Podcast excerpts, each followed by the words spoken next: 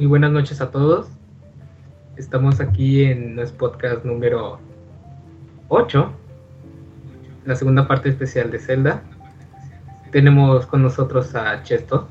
Hola, buenas noches. Tenemos a Hunter. Hola a todos. Buenas y noches. de invitados especiales tenemos a David. Hola, buenas noches. David García Majora 64 en Twitter. Y a Chris. Hola, muy buenas noches. Y la semana pasada estuvimos hablando pues sobre todo de Zelda. Desde el primer juego de Nintendo NES hasta creo que Mayoras Mask en Nintendo 64. Y hoy queremos seguir platicando sobre ello. Vamos que Vamos a darle que hoy es mole de Pues, olla. como vamos en orden cronológico, siguen los oracles. Ajá. Eso sí, va a estar larguísimo, para que lo sepan. Vamos a hablar de Ñelda. ¿ok? Este, pues nos quedamos, eh, terminamos Mayoras Mask. Y pues siguen los dos portátiles que fueron, que son gemelitos. Casi, casi. Que es el Oracle of Season y el Oracle of Ages. Mejor conocidos como Pokémon Rojo y Pokémon Azul. Les faltó el verde. Les Ahí iba a salir, pero, pero siempre dijeron que no. Pero no. Sí, ya, ya se les hacía mucho mucho con tres juegos combinarlos. Fue, fue mucho. Entonces era mucho. Bueno, yo nada más he jugado el Oracle of Seasons, que fue el que compré. Y Nintendo, cuando le quise hacer su chanchullo, me dijo que no. Y me quitó el Oracle of Ages. Pero eso fue cosa mía. Ah, de en el 3DS. Ajá. Entonces, pues. ¿Qué podemos platicar? Podemos decir que nos encontramos ante los celdas que son más bonitos y más más ignorados por todos los fans. Sí, definitivamente. De, de por sí el, el Zelda portátil es como bebé. Ignorado, es como Pepito, nadie lo quiere. Ajá, pero estos dos en particular todavía son más ignorados de entre los portátiles. Sí, yo creo que, que el que se rescata es Link's Awakening. Y ya, Ya. tam- ta- también olvidado Minish Cap. Ah, sí, cierto. No, yo creo Minish Cap le gana a ser ignorado. Pero siguen estos dos. Estos Y- juegos, de hecho, no fueron desarrollados por, por el equipo de Zelda normal, ¿no? Ajá. Pero Por no- Capcom. Por Capcom. Eso, eso es como que también lo. Lo relevante. relevante de los juegos, sí.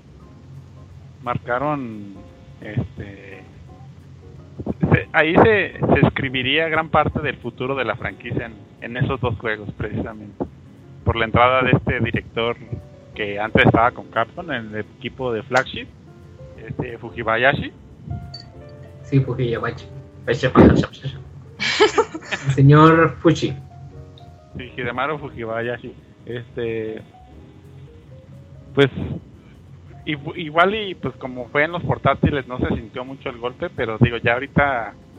Igual y me estoy adelantando un poquito, pero yéndonos hasta Skyward, Skyward Sword, eh, pues podemos ver que ya su, su trabajo ya se va a quedar en la serie por un largo tiempo, por lo que se puede ver. Este, y pues ya regresándonos un poquito a los juegos, este como mencionaba Chesto pues sí los yo diría más bien que cuates no porque Sí, porque no son iguales. ajá porque que Ajá, son cuates. sigue pensando que son como Pokémon Y no, no, la verdad no. De hecho, se supone que si. Bueno, que en el 3DS, si, tienes, si los compras en la eShop, si tienes el Season, si tienes el Ages, ah, puedes acceder a, a una parte que creo que se desbloqueaba con el cable Link, ¿no? O algo así. ¿No era con un código que te salía en el ah, juego sí, y lo metías en el otro? Sí, sí, sí, el código. Sí, Ah, es, ah, bueno, es es que- pago. es que si tenías dos Game Boys y dos cartuchos los podías conectar por cable Link te ahorrabas el trabajo pero si no Sí. tenías tenías que hacer con, con los passwords era como las dos opciones de no limitar a que a fuerzas tuvieras que hacerlo de alguna forma o de otra O, o decirte, ah, no quieres batallar, compra el cable Link y otro Game Boy y otro cartucho. También, exactamente. Ya cuando lo acababas, los conectabas y todas las cosas que se desbloqueaban, porque eran muchas cosas, aparte de eh, anillos especiales y cosas así, eh, se desbloqueaban con, cuando hacías la conexión entre, entre los dos juegos. Y también este juegos que ya salieron casi de- para la muerte del Game Boy Color, ¿no? Porque si no mal recuerdo, eh, había cosas especiales si los jugabas en un Game Boy Advance. Sí, ya fueron 2001 los juegos, ya estaba el Game Boy Advance. Ajá. Este, muy temprano, igual que otro juego, eh, Chante, pues igual tiene opciones especiales si lo juegas en Game Boy Advance. Pero sí, estos, estos Oracles ya fueron, De Game Boy Color. sí, de Game Boy Color y, y, pues ya fueron los últimos juegos que salieron para la consola. De hecho, la vida del Game Boy Color no fue tan larga, ¿o sí?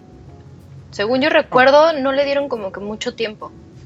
Del Era- 98 como el 2000. Ajá, dos años. O dos o tres años. Sí, pues dos, es que fue años. como un upgrade, fue como el Nintendo DSi y así. Ajá, ajá.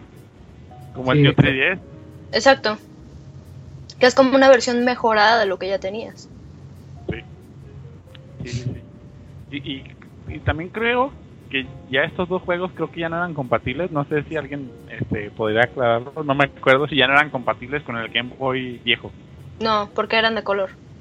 No, ya, Ah, no, pero es que había juegos de color que sí eran compatibles con el Game Boy Tabique. Pero había otros que no. Pero ya fueron los últimos que salieron. Pero no recuerdo bien cuáles eran. Mm, Este, y pues eh, era bien bonito jugar. Bueno, a mí, yo jugué primero Oracle of Age y ver todo este mundo que nos enseñó Karina y Mayora, convertido en mucho en 8 bits. Eh, ver a, a los personajes en 3D, ve- ve- viéndolos ahí bien encantadores, con las animaciones bien bonitas, eh, pixeladitas, eh, ahí en tu pantallita, estaba bastante padre. La música muy chida. la música está Eh, preciosa. Sí, sí, Ahí coincido contigo. Y también uh, las gráficas se ven muy curiosas para reducir lo que fue Ocarina y Mayoras. Es una Porque- abstracción bien chida. Ajá, porque tú te lo imaginas así como el Link adulto de Ocarina, por decir algo, ¿no? Ajá. O como el Sora de Mayoras. Y luego lo ves así todo chibi, súper bonito. Y fíjate que, que aunque todo el mundo tiene este, este tratamiento, pues el Link se quedó igual que el de Link's Awakening. Entonces creo que mucha gente cuando miraba esas imágenes de que era el mismo Link, también como que los, los avientaba con eso. sí, ya era. Pues much- muchos gráficos fueron reciclados de Link's Awakening Ajá, ajá, sí, sí. y este y pues agregaron estos personajes de, de Ocarina of Time y Mayoras en sus versiones de 8 bit. Por ejemplo, tenemos este a, a Maron, a, a Taron y a Maron, a Mari, Talon y Malon. Talon y Malon de Lolon Ranch, este es al señor de del molino, Ajá, sí, es cierto. Al de la lluvia. ¿Sabes cuál me da bien mucha risa? La mano del excusado, no mames. ¿Qué? tam- también aparece o es De- ¿Qué? salen- ah no es Link's. Awakening. También ah, con razón. No, no lo he jugado. Este, y pues tenemos razas como los Gorons. Pues los de siempre, ¿no? Los. Hay nuevas. Hay Los nuevas Gorons, los razas. Horas, los Kokiris. En, en el de el Season están los. ¿Cómo se llaman? Los que traen como una capucha siempre. Suburbian, no me acuerdo. Era, pero sí era, algo así, sí era algo así de. Suburbia. Suburbia. No, eran Suburbian, yo me acuerdo. No me acuerdo del nombre. Confesar. Eran, eran los, los Yaguas de Star Wars. LOL. Nomás les faltaba gritar.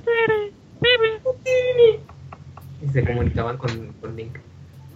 Y este, diferencias grandes. eh, creo que en eh, Age este, estaba más.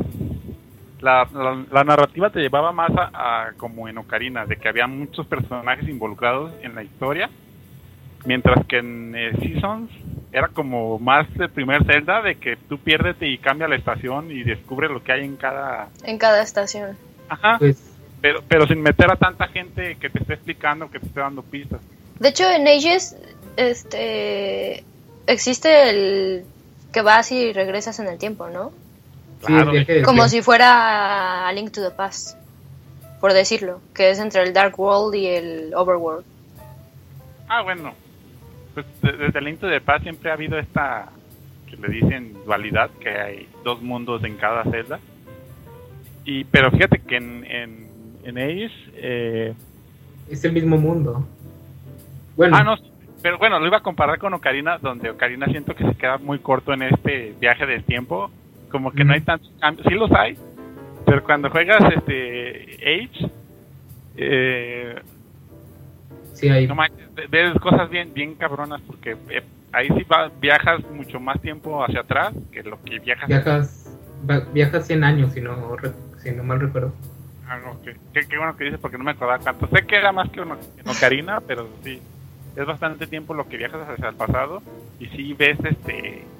De, de hecho, ves tu- tus, este, tus acciones este, reflejadas en, lo, en el futuro y cosas así. Están mucho más elaboradas que en Ocarina y la gente lo menosprecia por ser chiquito. De hecho, Seasons también tiene una mecánica, podríamos decir equivalente, que es Ah. el cambio de estaciones, que por decir en primavera puedes pasar, por- no puedes pasar por un lago, pero es invierno y sí puedes porque está congelado.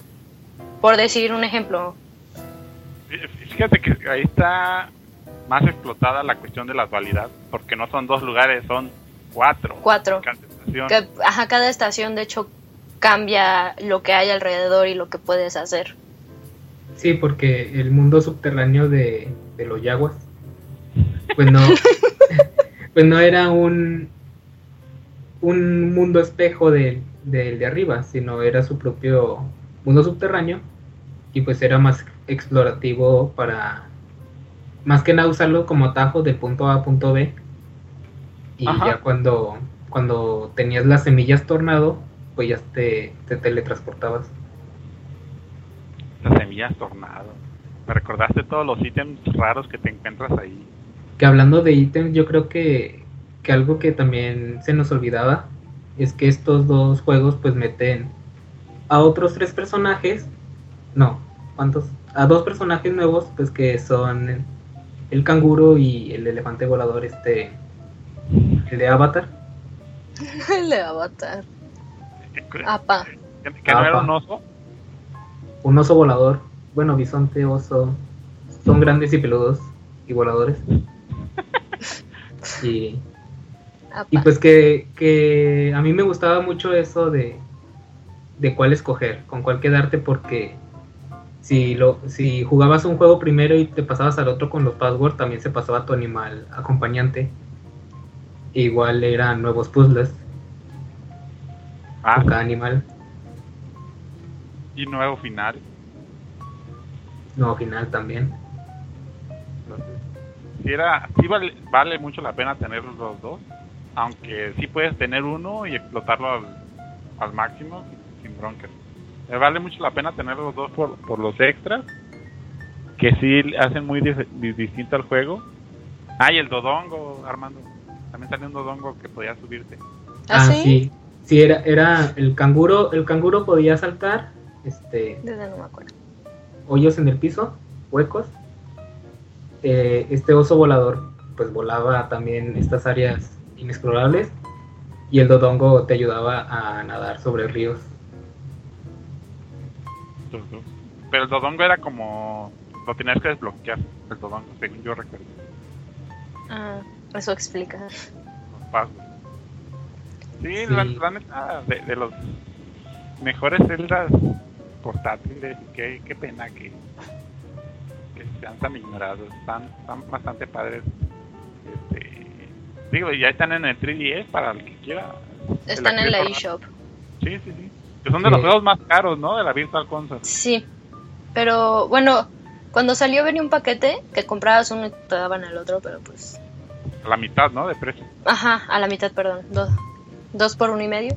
Pues hay veces, hay veces que la eShop pone ofertas de, por ejemplo, todos los juegos de Zelda y Ah, también sí. te incluye estos. Creo que hubo hace una un, un par de meses atrás, pero sí llegan a estar en oferta estos juegos. Y de hecho, Vale. pues, vale la pena bastante. Yo nada más tengo uno, pero me gusta mucho. valen mucho la pena. Y chavos, recuerden que los juegos de Game Boy Color todos son transparentes. A eso iba, güey, a eso iba. Es que tenemos Sí. una tenemos Ok. una anécdota con eso. Vas, Chris, vas. Bueno, lo que pasa es que David y yo tenemos un amigo este, en común, ¿verdad? Eh, yo lo conocí antes que él. Este amigo siempre le ha entrado a los portátiles. Tiene, creo que todos los Pokémon y todos los Zelda que salieron portátiles. Eh, entonces, cuando se conocieron David y él, fuimos todos a su casa y nos está enseñando sus juegos, ¿verdad? Sacó este el Oracle of Ages y Oracle of Seasons. Los ve David y ve que, que son este grises. Los revisa y le dice, se llama Shamir, nuestro amigo. Shamir, lo siento, lamento informarte que tus juegos son piratas, güey. LOL. Y, y, y los vimos, los revisamos y efectivamente eran piratas y debieron haber visto la expresión de este pobre vato en su cara que casi quería pegarse un tiro en ese momento. Porque eran cartucho negro. Uno gris y uno negro. No. Hasta, hasta eso lo- el que se los, los- el que se los vendió era los, los diferenciaba uno del otro. Sí, casi siempre Ages es el cartucho negro, no sé por qué. Pero he encontrado un montón piratas de ese. Este, sí, son transparentes, chavos. No se ven con la finta, se le ve la pila y todo. Sí, se le ve el, los- el interior. Este, yo quiero mencionar rápido que Oracle's of Season fue mi primer Zelda. Que, pues sí, que, que obtuve por, por mi propia cuenta y que lo terminé también. Junto, creo que lo compré junto con mi Game Boy Advance Fuchsia, Rosita Fuchsia. Y recuerdo muy bien que cuando lo fui a comprar estaba entre comprar ese Zelda o comprar Metal Gear para Game Boy Color. Qué Este, fuerte. Y compraste Yo- los dos. No, y me hubiera gustado, pero me fui más por Zelda y creo que desde ese momento, este, pues antes conocía muy, conocía de la serie, pero no los, no había jugado los juegos y creo que fue el juego que terminó atrapándome y, y convirtiéndome en fan Zelda Fac, compra todo Hyrule Warriors, todo y que ya colecciono todo sobre Zelda. Jijijiji. Ti- Tiene cosas bien chidas. este, por ejemplo, en Oracle of Ages, este, eh, están los dos tipos de Zora. El Zora malo y el Zora pacífico, por así decirlo. Que, que el Zora malo es los que conocemos desde el 1, estos culeros que asoman la cabeza y te escupen un rayito. Rocas, sí. Y, y están los pacíficos que son los que conocimos en Ocarina, ¿no? Entonces co- como que te expanden el, propio universo de Zelda en lo que ya había y te lo juntan ahí y dices, "No mames, eh, eh, tiene cosas ba- bastante padres. El sistema de anillos muy interesante que ya era, que era muy repejoso, ¿no? Que te equipabas anillos que te daban habilidades muy específicas y solo te podías equipar un cierto número, ya sea que, que, bajaras más, que te movieras más rápido, que tuvieras más flechas, cosas así, ya le daban un toque más repejoso a estos eh. Por ejemplo, yo ahorita tengo mi Oracle of Season aquí y pues estoy viendo mi lista de anillos y este, sí, como dices, son, son anillos especiales, incluso unos que ni siquiera te ayudan en nada. como el de Game Boy Ajá, por ejemplo, tengo uno que te convierte, en, no sé, en, en, en, en Link, pero de 8 bits de NES. LOL, ese no lo tengo, qué perro. este otro de que te convierte en estos yaguas Ah, sí, sí. y, y no puedes usar la espada pero pues No, puedes pues, caminar no atacan. no atacan pero o sea son son anillos es un sistema que quería ver que volviera en, en series nuevas porque pues le, le agrega más profundidad a este tipo de juegos por ejemplo si si igualmente tuviera un sistema de experiencia como lo vimos en Zelda 2, pues tenías anillos de... Los enemigos dan doble experiencia, dan doble rupias. Este, tienes doble defensa, tienes doble ataque. O sea, es un sistema muy interesante que, que no se... que so- solamente se explotó en estos dos juegos.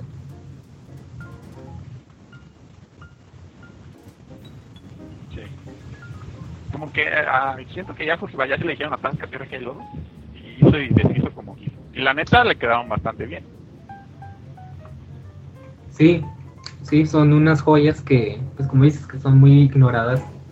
Pues, de hecho, quiero hacer la aclaración de que más que decirle atáscate que hay lodo, él fue y amenazó de o me dejas hacer un Zelda o yo me lo, o me lo voy a volar y vas a ver. Ah, sí, bueno, sí, sí, este, sí, pero conociendo a Nintendo, y sabes también por qué creo que no le pusieron peros ni broncas, que ya sabemos que Nintendo en portátiles es más Súper rica. liberal. Sí, sí, sí. Entonces ta- también por ese lado supongo que no hubo tanta bronca en que hiciera lo que, lo que él. Y pues, eh, ¿sigue Armando? Ah, iba a mencionar que, que pues el proyecto de estos celdas comenzó como siendo un remake de los primeros de Nintendo NES. Porque por ejemplo, Oracle of Season, que fue el primero que desarrollaron, pues el overworld es igual al de Nintendo NES. Ah, bueno, sí. similar. parecido, sí. Y, y pues vieron que, que en vez de hacer remakes de estos dos primeros juegos, pues mejor se ha- hacían este sistema de tres juegos de la Trifuerza, pero que al final solo pudieron hacer dos. Pero sí, o sea, de- desde el principio, pues tuvo muchos cambios de desarrollo, pero pues terminaron siendo muy, buen, muy buenos juegos. Y, ubican que eh, independientemente de las mecánicas de una del tiempo y otra de las estaciones, cada uno de los juegos se basa en una de los tres diosas. Sí. Sí, Eh, pues era, Seasons era es la base. Nairyu, ¿no? Sí. No, ah, no, ese era Ace. No, sí, ese es Ages. Eh, Seasons era Din. Din. sí, Pero ¿vieron qué pinche se ve Farore?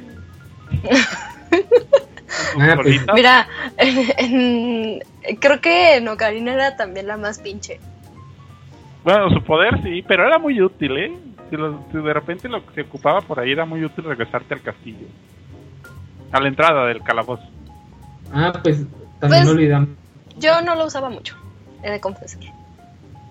olvidamos que pues en estos juegos tenías que salvar a, a Dean y a Nairu, que son representadas aquí como diosas humanas, diosas, sí, Una es una cantante y la otra es una bailarina de carnaval. Ujú.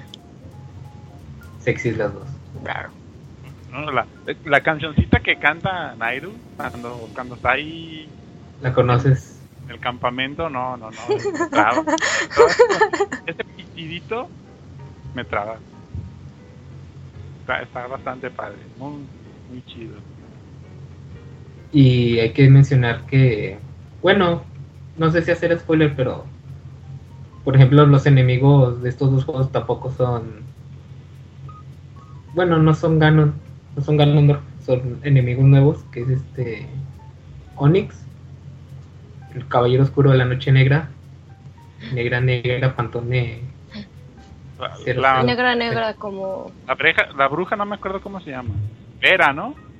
Sí, creo, que, sí. Y Y- vemos ahí que está muy, muy sexy. La- la- no, iba a decir que las primeras rubies en pero no, es mentira. que también le pusieron boobies a Impact, gorda, señora. No sé por qué. Sí, está, está bien curioso y de repente estas este, Muy, es muy, muy maternal la figura de Impa, pero también te saca así de onda de Shishis. señora grande, gorda, Shishis de gorda. lo- que no, que no cuenta. Ajá, no cuenta. Ah, pues muy padres. ¿Nos pasamos al siguiente o cómo? Ajá. Entonces, eh, el siguiente. No sé si Chris tenga algo más que decir del Season. Ah, sí, yo tengo que decir que siempre fui pobre, nunca tuve portátil, así es que no los he jugado, gracias. Síganos la otra rola. Ok, vamos a rola. Vamos.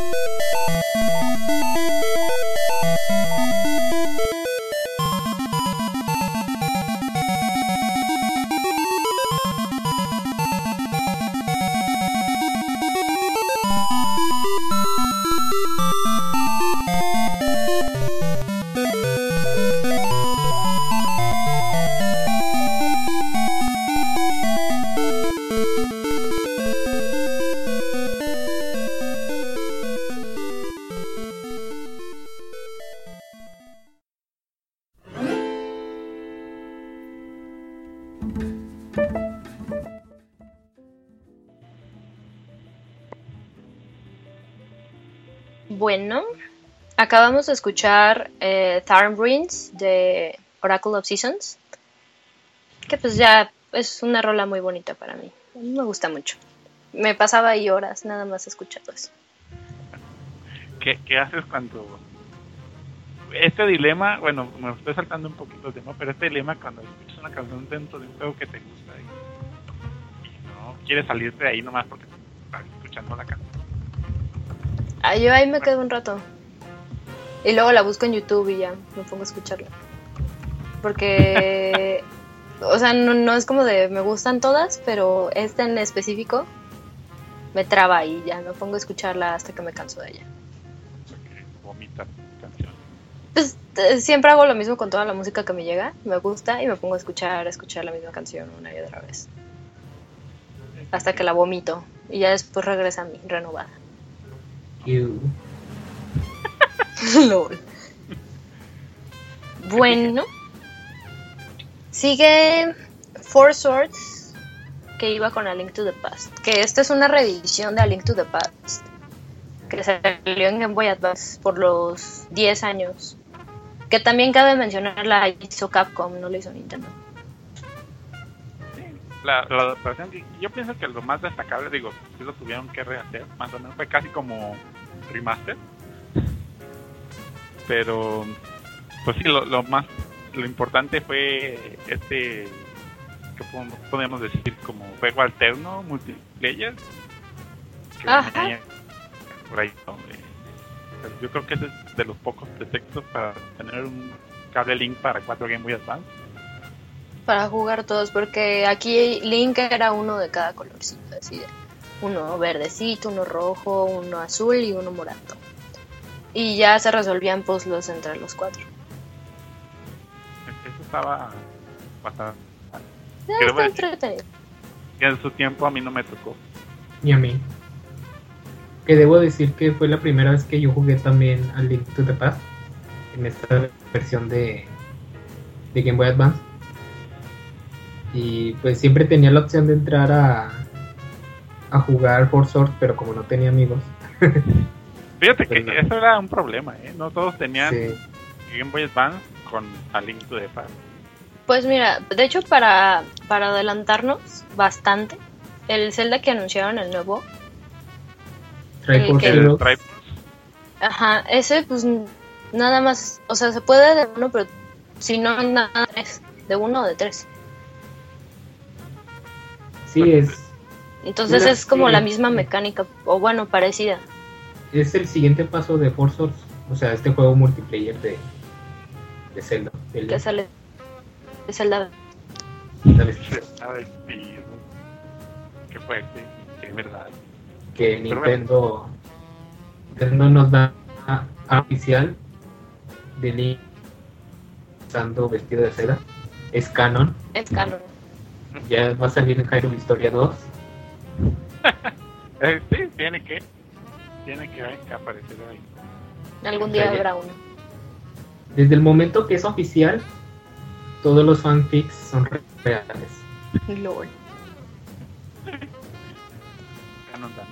Ya son canon.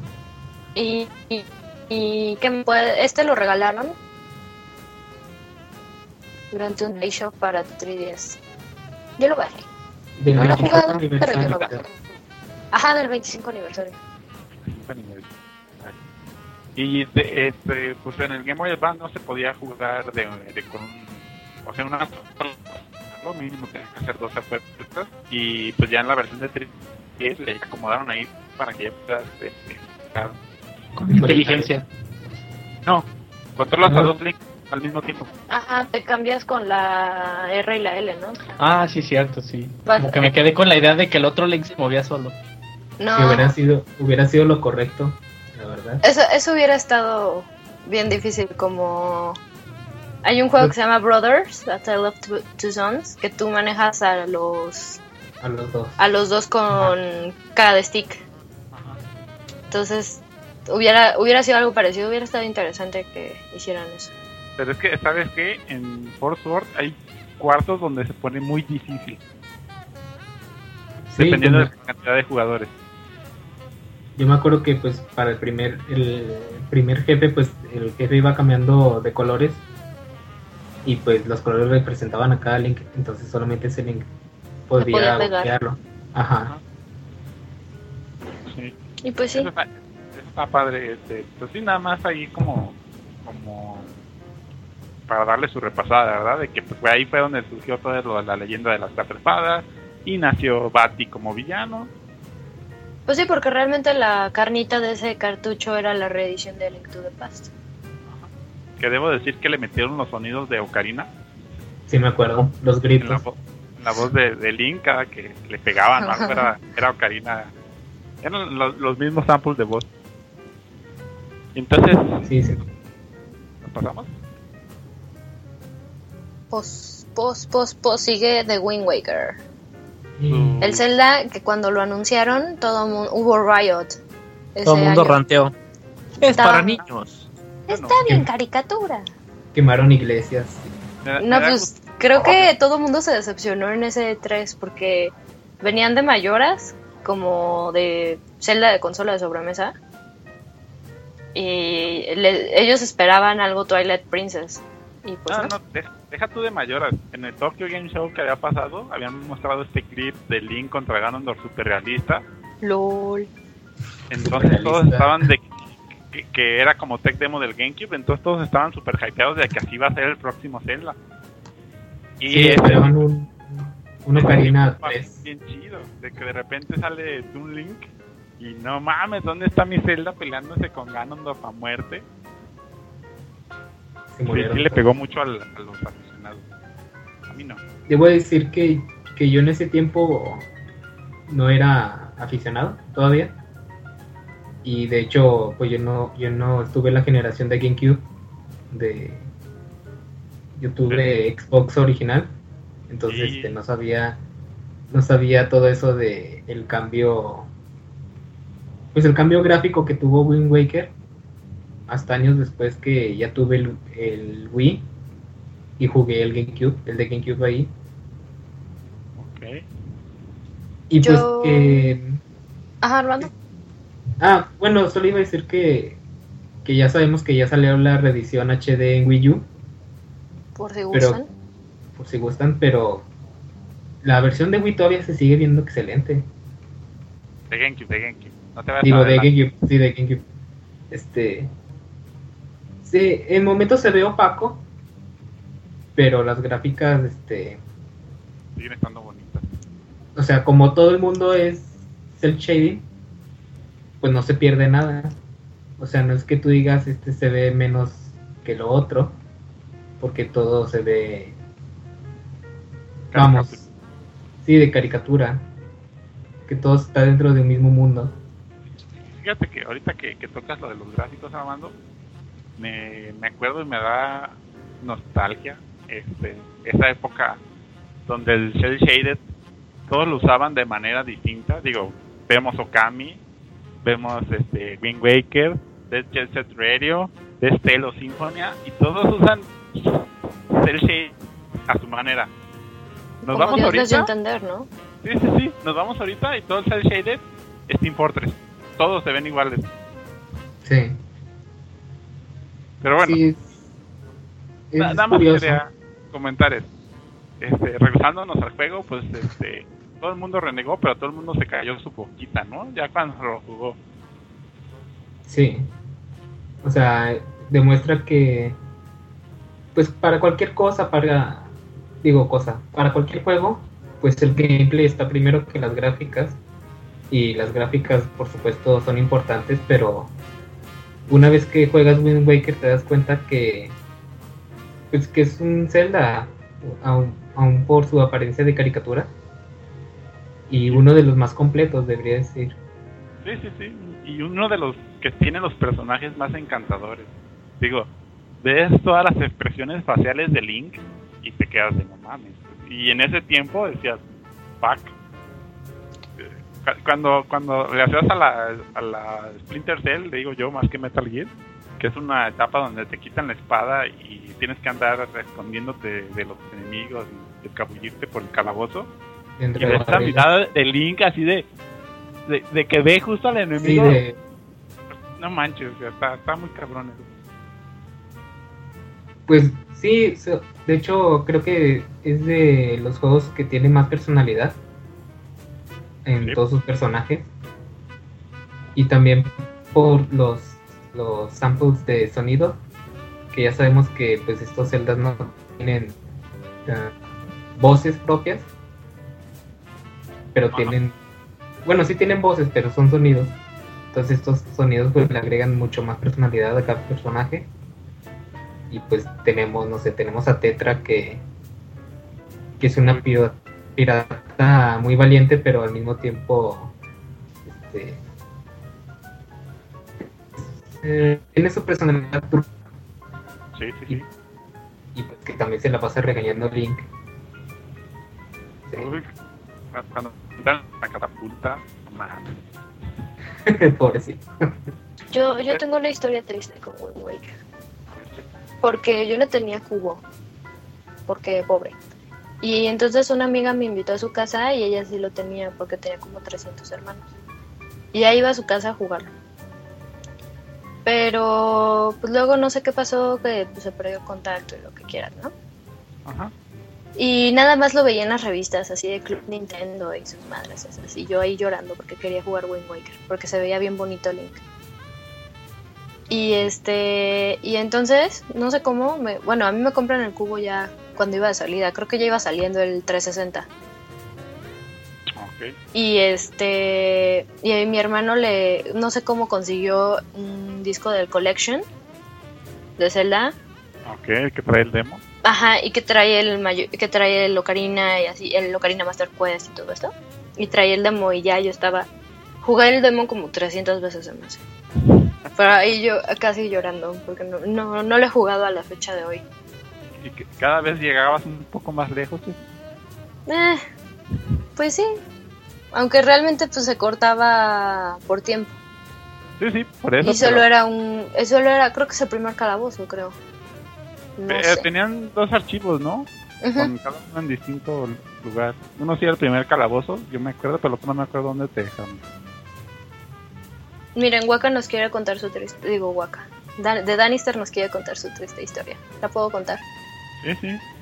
Wind Waker fue el primer pre-order que hice en Toys R Us y pues daban Ocarina Master Quest. El día que salió el juego mi jefa me llevó a recogerlo y cuando llegamos a la tienda se dio cuenta que había sacado el ticket en su bolsa y lo había dejado en la casa.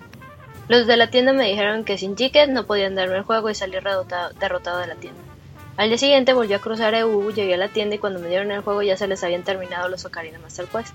Y se me volvió a romper el corazón, fue algo demasiado triste. Oh, Sí fue. oh. Qué mal, Qué qué mal. Y, y yo sé. y- y- eso me recuerda mucho a los revendedores gandallas que tenían los dos y te los vendían por separado. A precio de juego completo. Ah, ya sé. Pues los Yo que sí te los- venden, lo llevas que el GameCube tiene la parte de abajo para poner cartuchos de Advance. Los que te venden aparte el disco. ¿Del, del Game Boy Player? Ajá. qué culero. Yo, yo no lo he comprado por lo mismo, pero debo decir que yo sí conseguí los, los de Collection y Master Quest, pues separados, pero pues ya fue mucho más. Años después, ya cuando tuve Wii, Yo, yo también, de hecho, yo tengo una historia con el eh, con el que trae el Master Quest, el que daban de preventa en Wind Waker, porque yo andaba así en una tienda que está por acá, donde que es de puedes eh, es de venta de usados, pero también puedes como venderlos a, por cambio, ¿no? Que, que te den como Ajá. crédito para, para agarrar juegos. Entonces entro, veo la caja, digo, madre, eh, sé que esta chingadera no es tan, tan común. Y veo que cuesta como 200 pesos, 150, no me acuerdo. Y yo llevaba un FIFA 12 de Play 3 LOL. que nunca abrí. Que nunca abrí. Y, pues ya dije, oye, pues cuánto me dan este a cambio, ¿verdad? O sea, porque te dan distinta cantidad si lo vendes en efectivo a que si lo vendes a cambio de, de crédito. No, pues este, eh, como era como lo que costaba el, el, el Ocarina y el Master Quest y toda sobraba. Dije, no, pues ten, ten Toma tu culero". FIFA horrible, asqueroso. Y ven para acá y así me hice de, de ese, de ese disco pues, completo, en muy buen estado y no gasté nada porque pues, pinche FIFA lo pagó todo. Muy bien. La mejor inversión que has hecho en un FIFA. De hecho, no es que yo lo compré, venía con el Play 3 así. Entonces, Ay. no- entonces fue la mejor manera de deshacerme de él. Y pues, pues podemos comentar algo del juego, ¿no? O sea, como la historia, pre la- ¿dónde se sitúa, pues? Se Uf, supone... Eso fue Guau. más emblemático, ¿eh? Cuando lo anunciaron. Ujú. Se supone Sí. que que Hyrule se fue a la verga. Se escapó Ganondorf. ¿Quién sabe cómo? Pero se escapó. Pues se rompió, se rompió el sello de de los de Ocarina of Time. Y pues ganando Empezó a hacer su desmadre. Empezó a hacer su desmadre. Link estaba perdido en Termina. O donde sea que hubiera estado Link. Entonces, las diosas, como buena onda que son. Ah, pues vamos a inundar todo Hyrule.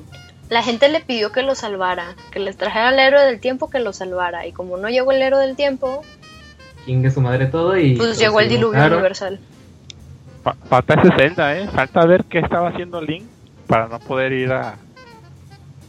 Yo- mi, mi única pregunta es: ¿por qué los Horas, si ya eran una especie de marina, se convirtieron en pájaros? ¿Por qué? Por evolución.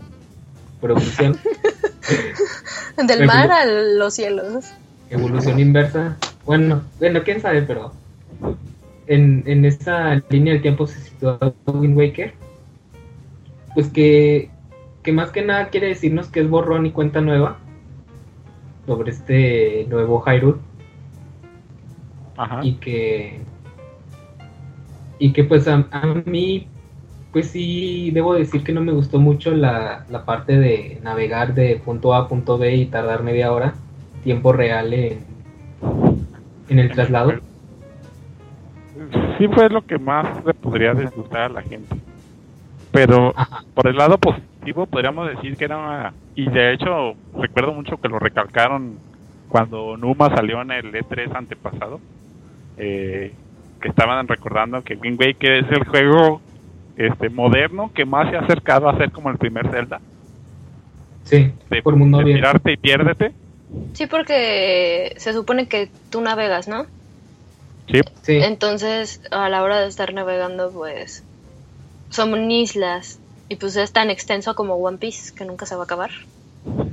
uy sí Bueno, no, No. no tanto, pero sí. Pero sí es bastante extenso y, y te puedes topar islas que te así de la pinche nada y vas e investigas igual y no te encuentras nada o encuentras que ocupas que se ve que obvio necesitas un ítem y pues tienes que recordar para regresar a esa isla.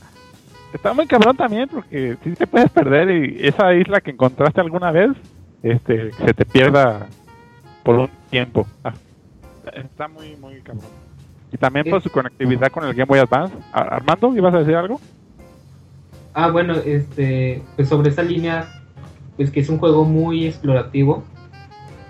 Y como dices, este, en cada isla que encuentras, aunque ya tengas todos los ítems, pues sigues encontrando nuevos, nuevos retos, nuevos caminos.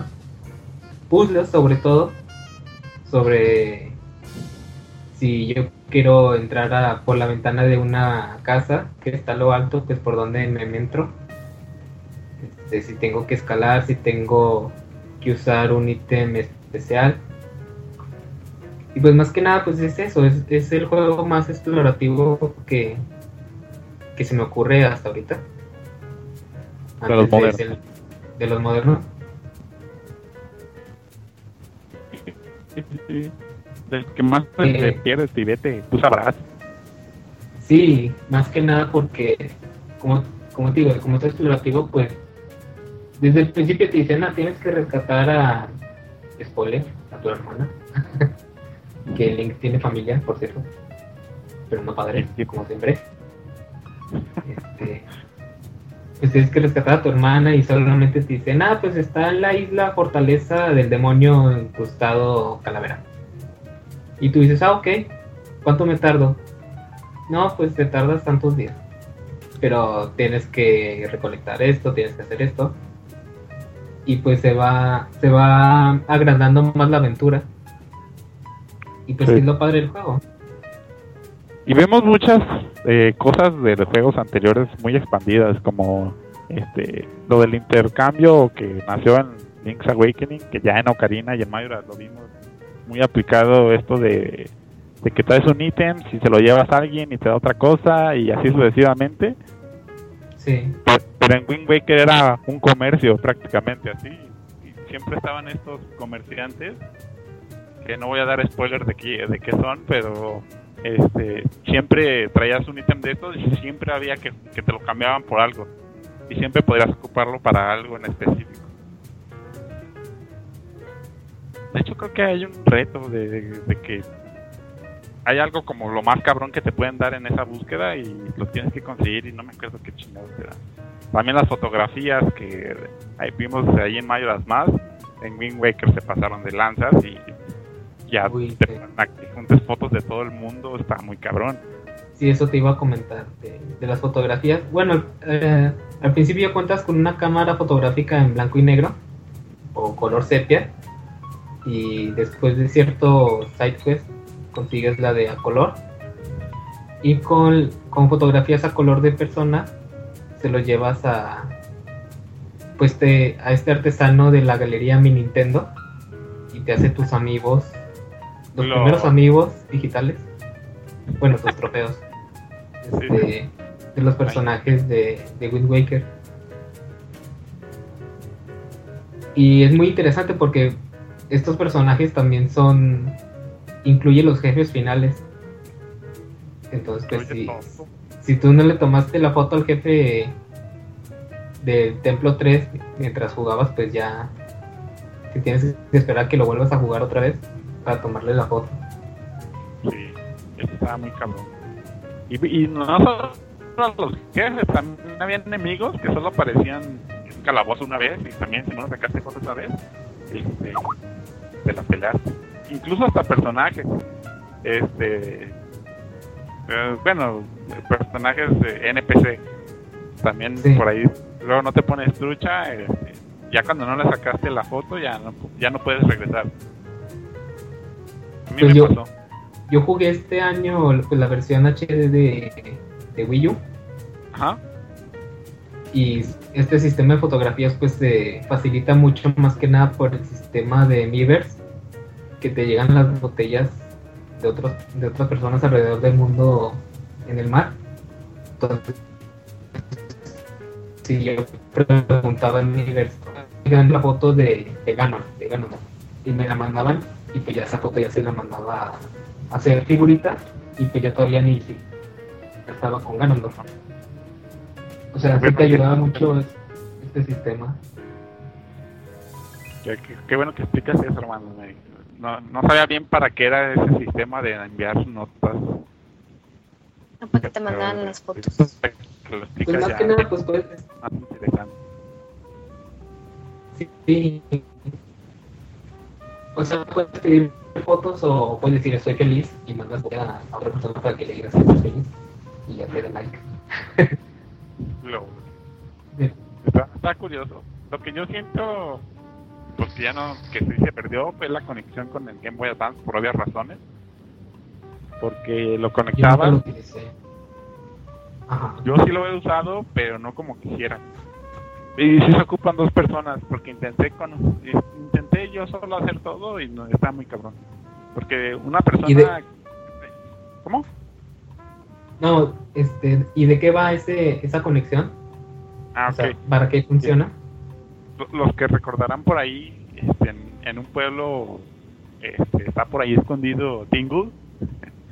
y cuando lo rescatas, te da un Game Boy Advance, así literal. Que no me Sí. acuerdo cómo se llama el ítem en el juego. Pero total, y con este ítem estableces la conexión con el Game Boy Advance. Y lo que pasa es que la persona que tiene el Game Boy Advance está controlando a Tingle, entre comillas.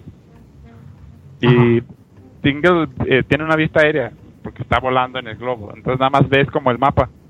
Pero Tingle ve cosas que Link no. Entonces en, los cala- en los calabozos hay cofres que solo puedes de, de- de, este, pues sí, desbloquearlos con una bomba que tengo la avienta. Y, y, hay, y hay tesoros especiales que, no puedes obtener de otra forma, que son inútiles, pero si quieres tener el 100%, este, ocupas a Tingle ahí. Y, también hay cosas que te dan rupias y cosas así, pero simplemente Tingle no lo puede ver. Y también Tingle puede ayudar en el combate. Son muchas cosillas por ahí. Lo, lo principal es que, que Tingle desbloquea cosas que no se pueden desbloquear de otra forma y que solo pueden verse a través de la pantallita del Game Boy Advance.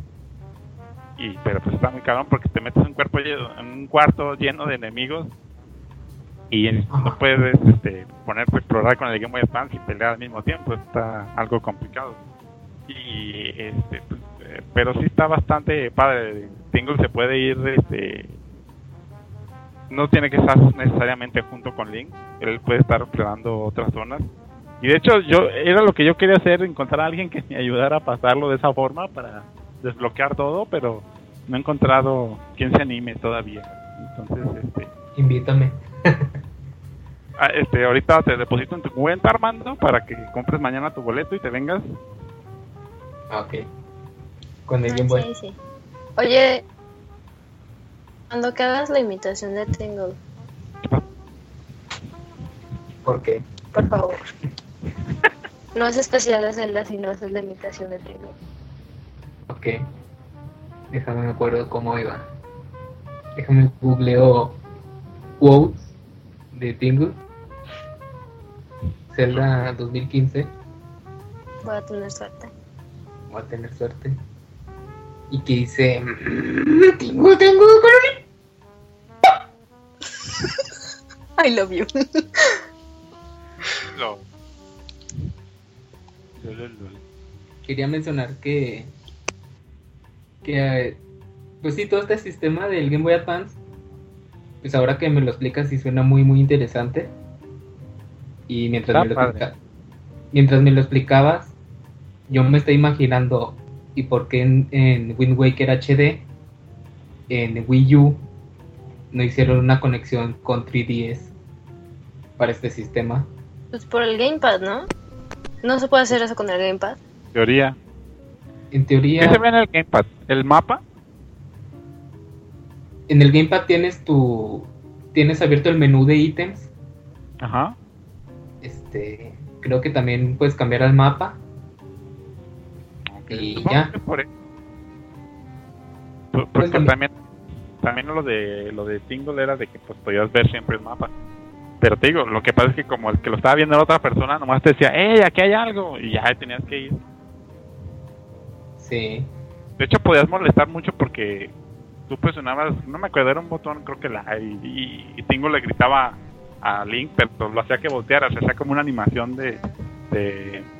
donde Link volteaba a ver dónde estaba el simbolito de Tingle, era un simbolito, no era Tingle como tal. Y podía estar chingue chingue diciéndole Link, aquí. Chingue.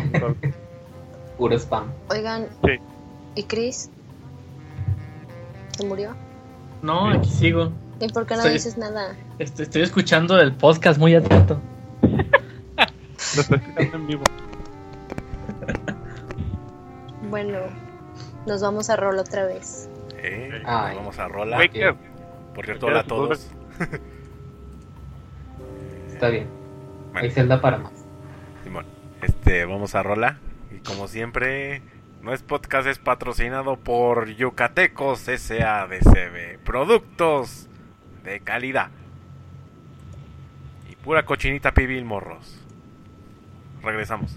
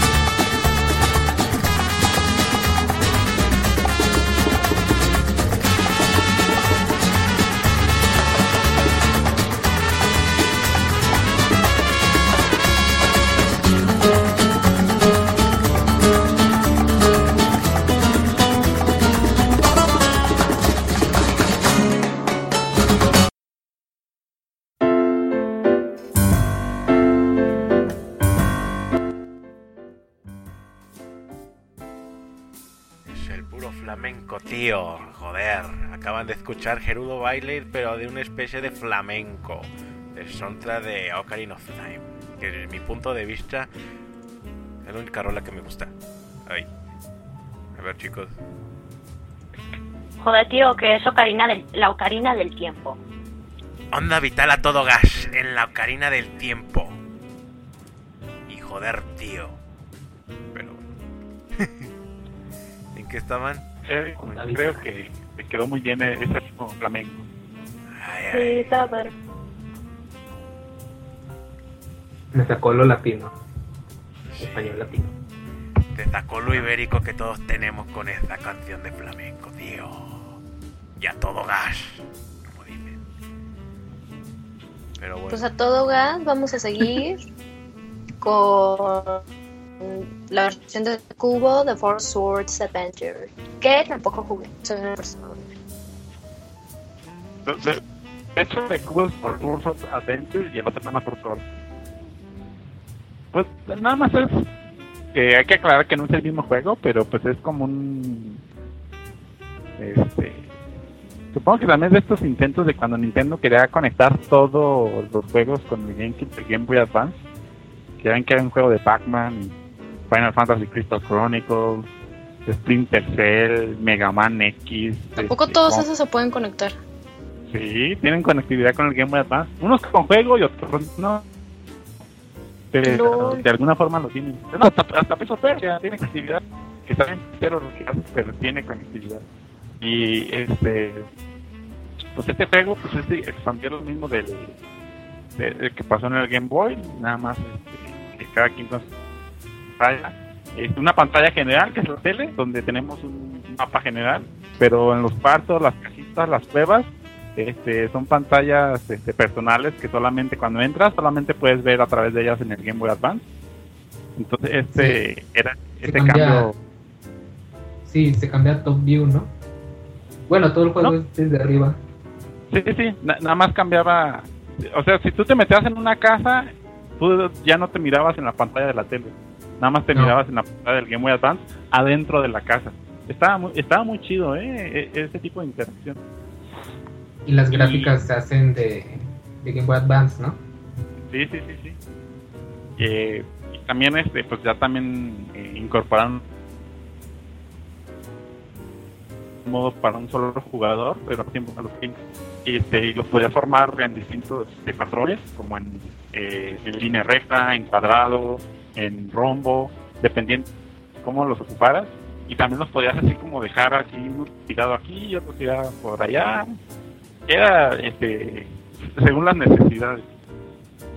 Y cuando, cuando no tenías Game Boy y te metías a una casa, se abría una pantallita en la tele que era como emulación de Game Boy Advance y ahí mirabas dentro de la casa. Te salías, se quitaba esa pantallita y otra vez andabas en el mapa normal dentro de la tele. Estaba bastante padre. Y pues es una extensión de la misma historia de, de Bati y, y de las cuatro, la leyenda de las cuatro espadas. No, no hay mucho que decir ahí de la historia, nada más eh, se roban a Zelda otra vez y pues eh, Lol. tienes que que salvaron. Digo, no, no se la roban tan seguido, pero también se la roban. No lo puedes No salvar. tanto como a Peach. Y pues hay que rescatar con el poder de las cosas. ¿Cómo? ¿Cuándo? hablar. ¿Qué? Que si ibas a decir algo, Armandito bebé, dímelo. Yo, pues solamente decir que mm, creo que, que en esta versión de GameCube fue donde no se utilizó este, los juegos de Tetra Trackers. ¿Cómo se llama? Sí, sí, Tetras Tracker. Y tras solo salió en Que- Japón. Estoy seguro es en sí, Europa. solamente salió en Japón. Y este y lo más relevante de este minijuego pues era que, que en japonés Tetra estaba doblada o pues sí doblada al japonés y te iba narrando el juego en vivo y pues ves videos y no sé es muy curioso ver un personaje de de Zelda hablando propiamente hecho por ¿no? Con voz. con voz sí con voz este no sé se me, se, me hace curioso igualmente creo que sí estaba planeado para traerlo acá en América pero pues no sé este, yo creo que al final dijeron que no pero es muy interesante ese minijuego de Tetras Trackers que podríamos decir que es como la competencia, los orígenes de estas competencias de, eh, pues es, esto que está también en Force Sword, ¿no? Que es saber quién agarra más gemas y ese tipo de cosas. Sí, competen sí, minijuegos de competencias sobre cuál es el mejor link. Ajá. De que si tienes más rupias, de que si mataste más enemigos, de que si hiciste el puzzle, el puzzle en menos tiempo. A rifártela. Ajá. Pues, este, ahí tenemos este, lo que hubo de de Game Advance, GameCube, de las más importantes, y el repaso por Force Unreal. Vámonos a otro fuerte.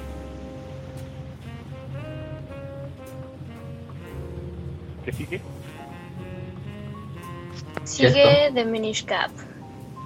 Uf, Híjole. Que yo tengo una historia también triste con el Minish Cap porque me lo quieren vender a 450, ah no, 600 pesos solo el cassette y Armando me dice que no lo compre, que estoy inmensa si lo compro, que debería pagar 150 porque no tiene caja. curiosamente eso me costó a mí sin caja. 150. Pues sí, pero A tú tienes tu tianguis eso- ese con Ah, no, hoyos negros a bóvedas de Nintendo o algo así, porque yo no me explico de dónde sacan tanto juego. Aquí no encuentro No. ni madres. Ese no lo compré aquí, lo compré en Aguascalientes, en un tiempo que estuve allá. En la A mí me Superplaza, costó. Ajá. ahí me lo topé. 150. El Zelda A mí más me costó ignorado esos 600 pesos. con caja. Pero con caja. O sea, pues era 2005. O sea, Vean, era estoy buscando de- así en vivo, así ahorita, en Ajá. Mercado Libre. El más barato está en 400 Ujú. pesos sin caja. Y en la descripción de casualidad no dice, porque está chido. Veo, veo. Oye, mira, venden las versiones japonesas del Oracle. De los dos. Han de ser chavos. Esas, lo- esas las tengo apartadas. Y luego las fotos bien borrosas. No, no dice nada, ni se molestó en poner nada. Ah, no, sí, mira. Una joya de videojuego. Cotiza tu envío por DHL. Lo- Que son otros 400 pesos. Que en Monterrey se hacen entregas personales. Órale, Edo. LOL. ah, hay mucha gente allá, ¿no? Una joya de juego. que hablan de juegos sí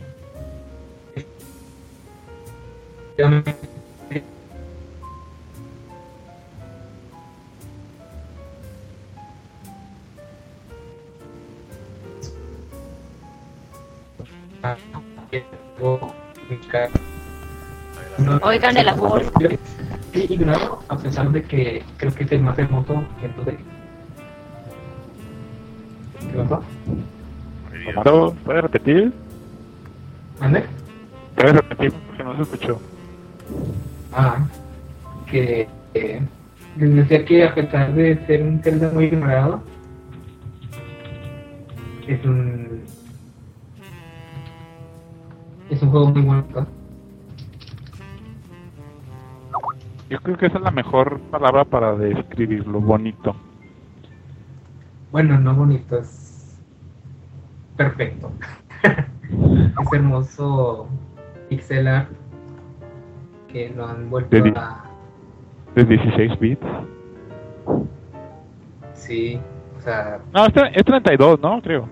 El Game Boy Advance era una consola de 32 bits. 32 bits, perdón. sí 32 32 bits exactamente.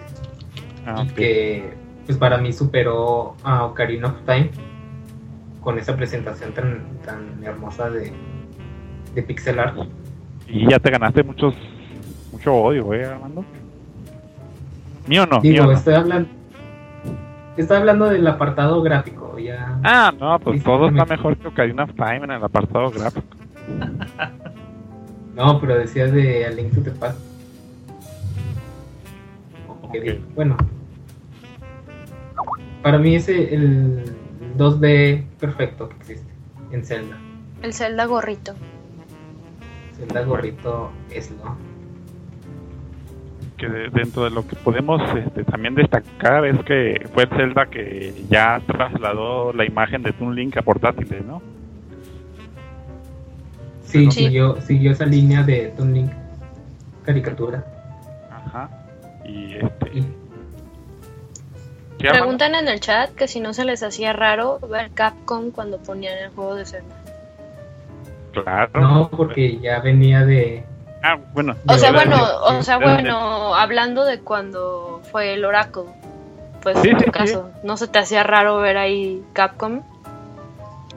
A mí no, porque primero jugué Oracles of Seasons y luego jugué Minish Cap, pero que, que de hecho no, no le tomé mucha importancia de que era Capcom o no, sino que era un Zelda. Y un Zelda muy bien hecho. Hecho y derecho. Bueno, Sí. pero en Oracle Age of Seasons sí te sacaba de onda ver Capcom ahí. De hecho, supongo que hubo gente que hasta llegó a pensar que era medio piraña. Ajá. Pero, este. Es el Zelda más corto de todos. Lamento decirlo, pero sí. Está muy cortito. Pero tiene un montón de cosas que le dan replay value. Supongo que lo más importante es el sistema este de las piedras. De las Kingston, ¿cómo se llaman? Sí. Sí, como las, como las memorias Como las USB, USB. Las Kingston. No, es que así, así se llama. No, es. eh, algo así. A lo mejor sin la G. Pero no estoy seguro. pero. Las piedras del hermano. no, no sé la las piedras a todo gas. Lo- sí, es Kingston, sin la G. Este, entonces, eh, pues queda que la gente que tenía broncas, ya sabes, ¿no? Lo clásico de cuando andaba en manda- de mandadero en otros juegos, este, llegabas con, y si tenías la piedra que embonaba con la que ellos tenían, pues se activaban eventos especiales o eran así random, aunque también había este puzzles específicos que ocupaban cierta piedra que conseguías nada más de cierta forma, cosas así. Entonces fue este una de las cosas que caracterizó a este juego y yo creo que lo más chido que tiene es lo de todo lo relacionado a los mini y de cogerte. Sí, es, ve- es ver la perspectiva desde una hormiga y pues ver que pues todo este mundo miniatura que son los Minish que viven adentro de las casas, que, que reparan zapatos, que ayudan a la gente en sus quehaceres diarios, que, que te describen que son los que esconden las rupias adentro de las vasijas tiempo fue el Zelda, ¿no? Sí, por, la- sí, de hecho por, fue considerado el, el primero en la línea del tiempo, Ajá. ya que no se hablaba mucho de lo que era pues, la Trifuerza, o no tenías a tu villano Ganondorf. Exacto. No, no, no, no está. Ganondorf no. No, y no, no falta ahí para, para nada, ¿o ¿sí? No, pues todo, todo fue de, de Bati, que lo vimos de Four Swords. Pues teníamos esta trilogía de los dos juegos de Four Swords y Minish Cap, Ajá. Que- los posicionábamos en la primera línea del tiempo. Ajá. Y pues, Minish Cap es el primero de ellos, ¿no? Donde, pues, cuando conocimos a Bati, lo conocimos como este ojo negro con poderes de aire. Ujú. Albur. Eh, y aquí ya lo conocemos como un personaje humanoide, ¿no? Por así decirlo. O sea, como los orígenes de Bati, podríamos decir, que es lo que conocemos en Minish Cap. Sí, y que de hecho, hablando de orígenes, pues también aquí, no sé, nos daban a entender que Link, que el héroe de Hyrule, pues nunca tuvo su gorrito verde, hasta que llegó Eslo, este, que Eslo es este mago que fue convertido en gorrito por Bati. Spoiler, Spoiler de los primeros cinco minutos del juego, perdón, eso sí los jugué, lo- ya después del minuto 10, del minuto 10 ya no sé qué pasa. Pero este. Sí, o sea, te da el origen del gorrito de Link, del villano de Bati. Que igualmente no teníamos Master Sword. Master Sword. Era la Four Swords. Pues sí, era la Four Swords de, lo de la luz. Y que también hablando de la espada, pues que te daba el poder de multiplicar a Link por 4. Ajá. Este, si te parabas en ciertos paneles de luz. Y pues así para resolver puzzles, puzzles o, o eliminar enemigos. Sí, que ocupaban de que sí, nos, de cierta for- forma este, era como una como minimizar la, la, la mecánica de los cuatro jugadores pero para un solo jugador y nada más usarla en casos de específicos y algo que, que me gustaría también remarcar es que y desde los oracles que se notaba con, con Fujibayashi de director es que los personajes con los que se relacionaba Link cada vez se sentían más más palpable la personalidad que tenían digo y, con Eslo creo que se nota mucho no ya, ya no era Navi que nomás te estaba chingue chingue este, nada más por llamarte la, o sea, por decirte información. Ya Eslo te, te platicaba y te decía cosas y, y te decía menso y que no servías y cosas así que, que troleando a Link todo el tiempo era una personalidad muy palpable. Siento yo que, que eso es algo de lo que se siente mucho en los juegos de, de Fujibayashi. Sí, como, como acabas de mencionar, pues la palabra aquí clave es personalidad. Pues ya que los otros personajes que te acompañaban, como Navi o, o esta Adita de Mayoras Mask, pues que no.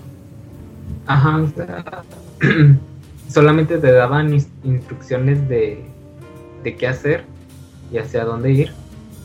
Y mientras, pues tengo muy grabado, por ejemplo, con Eslo, que te dice, ah, si presionas el botón select puedes hablar conmigo.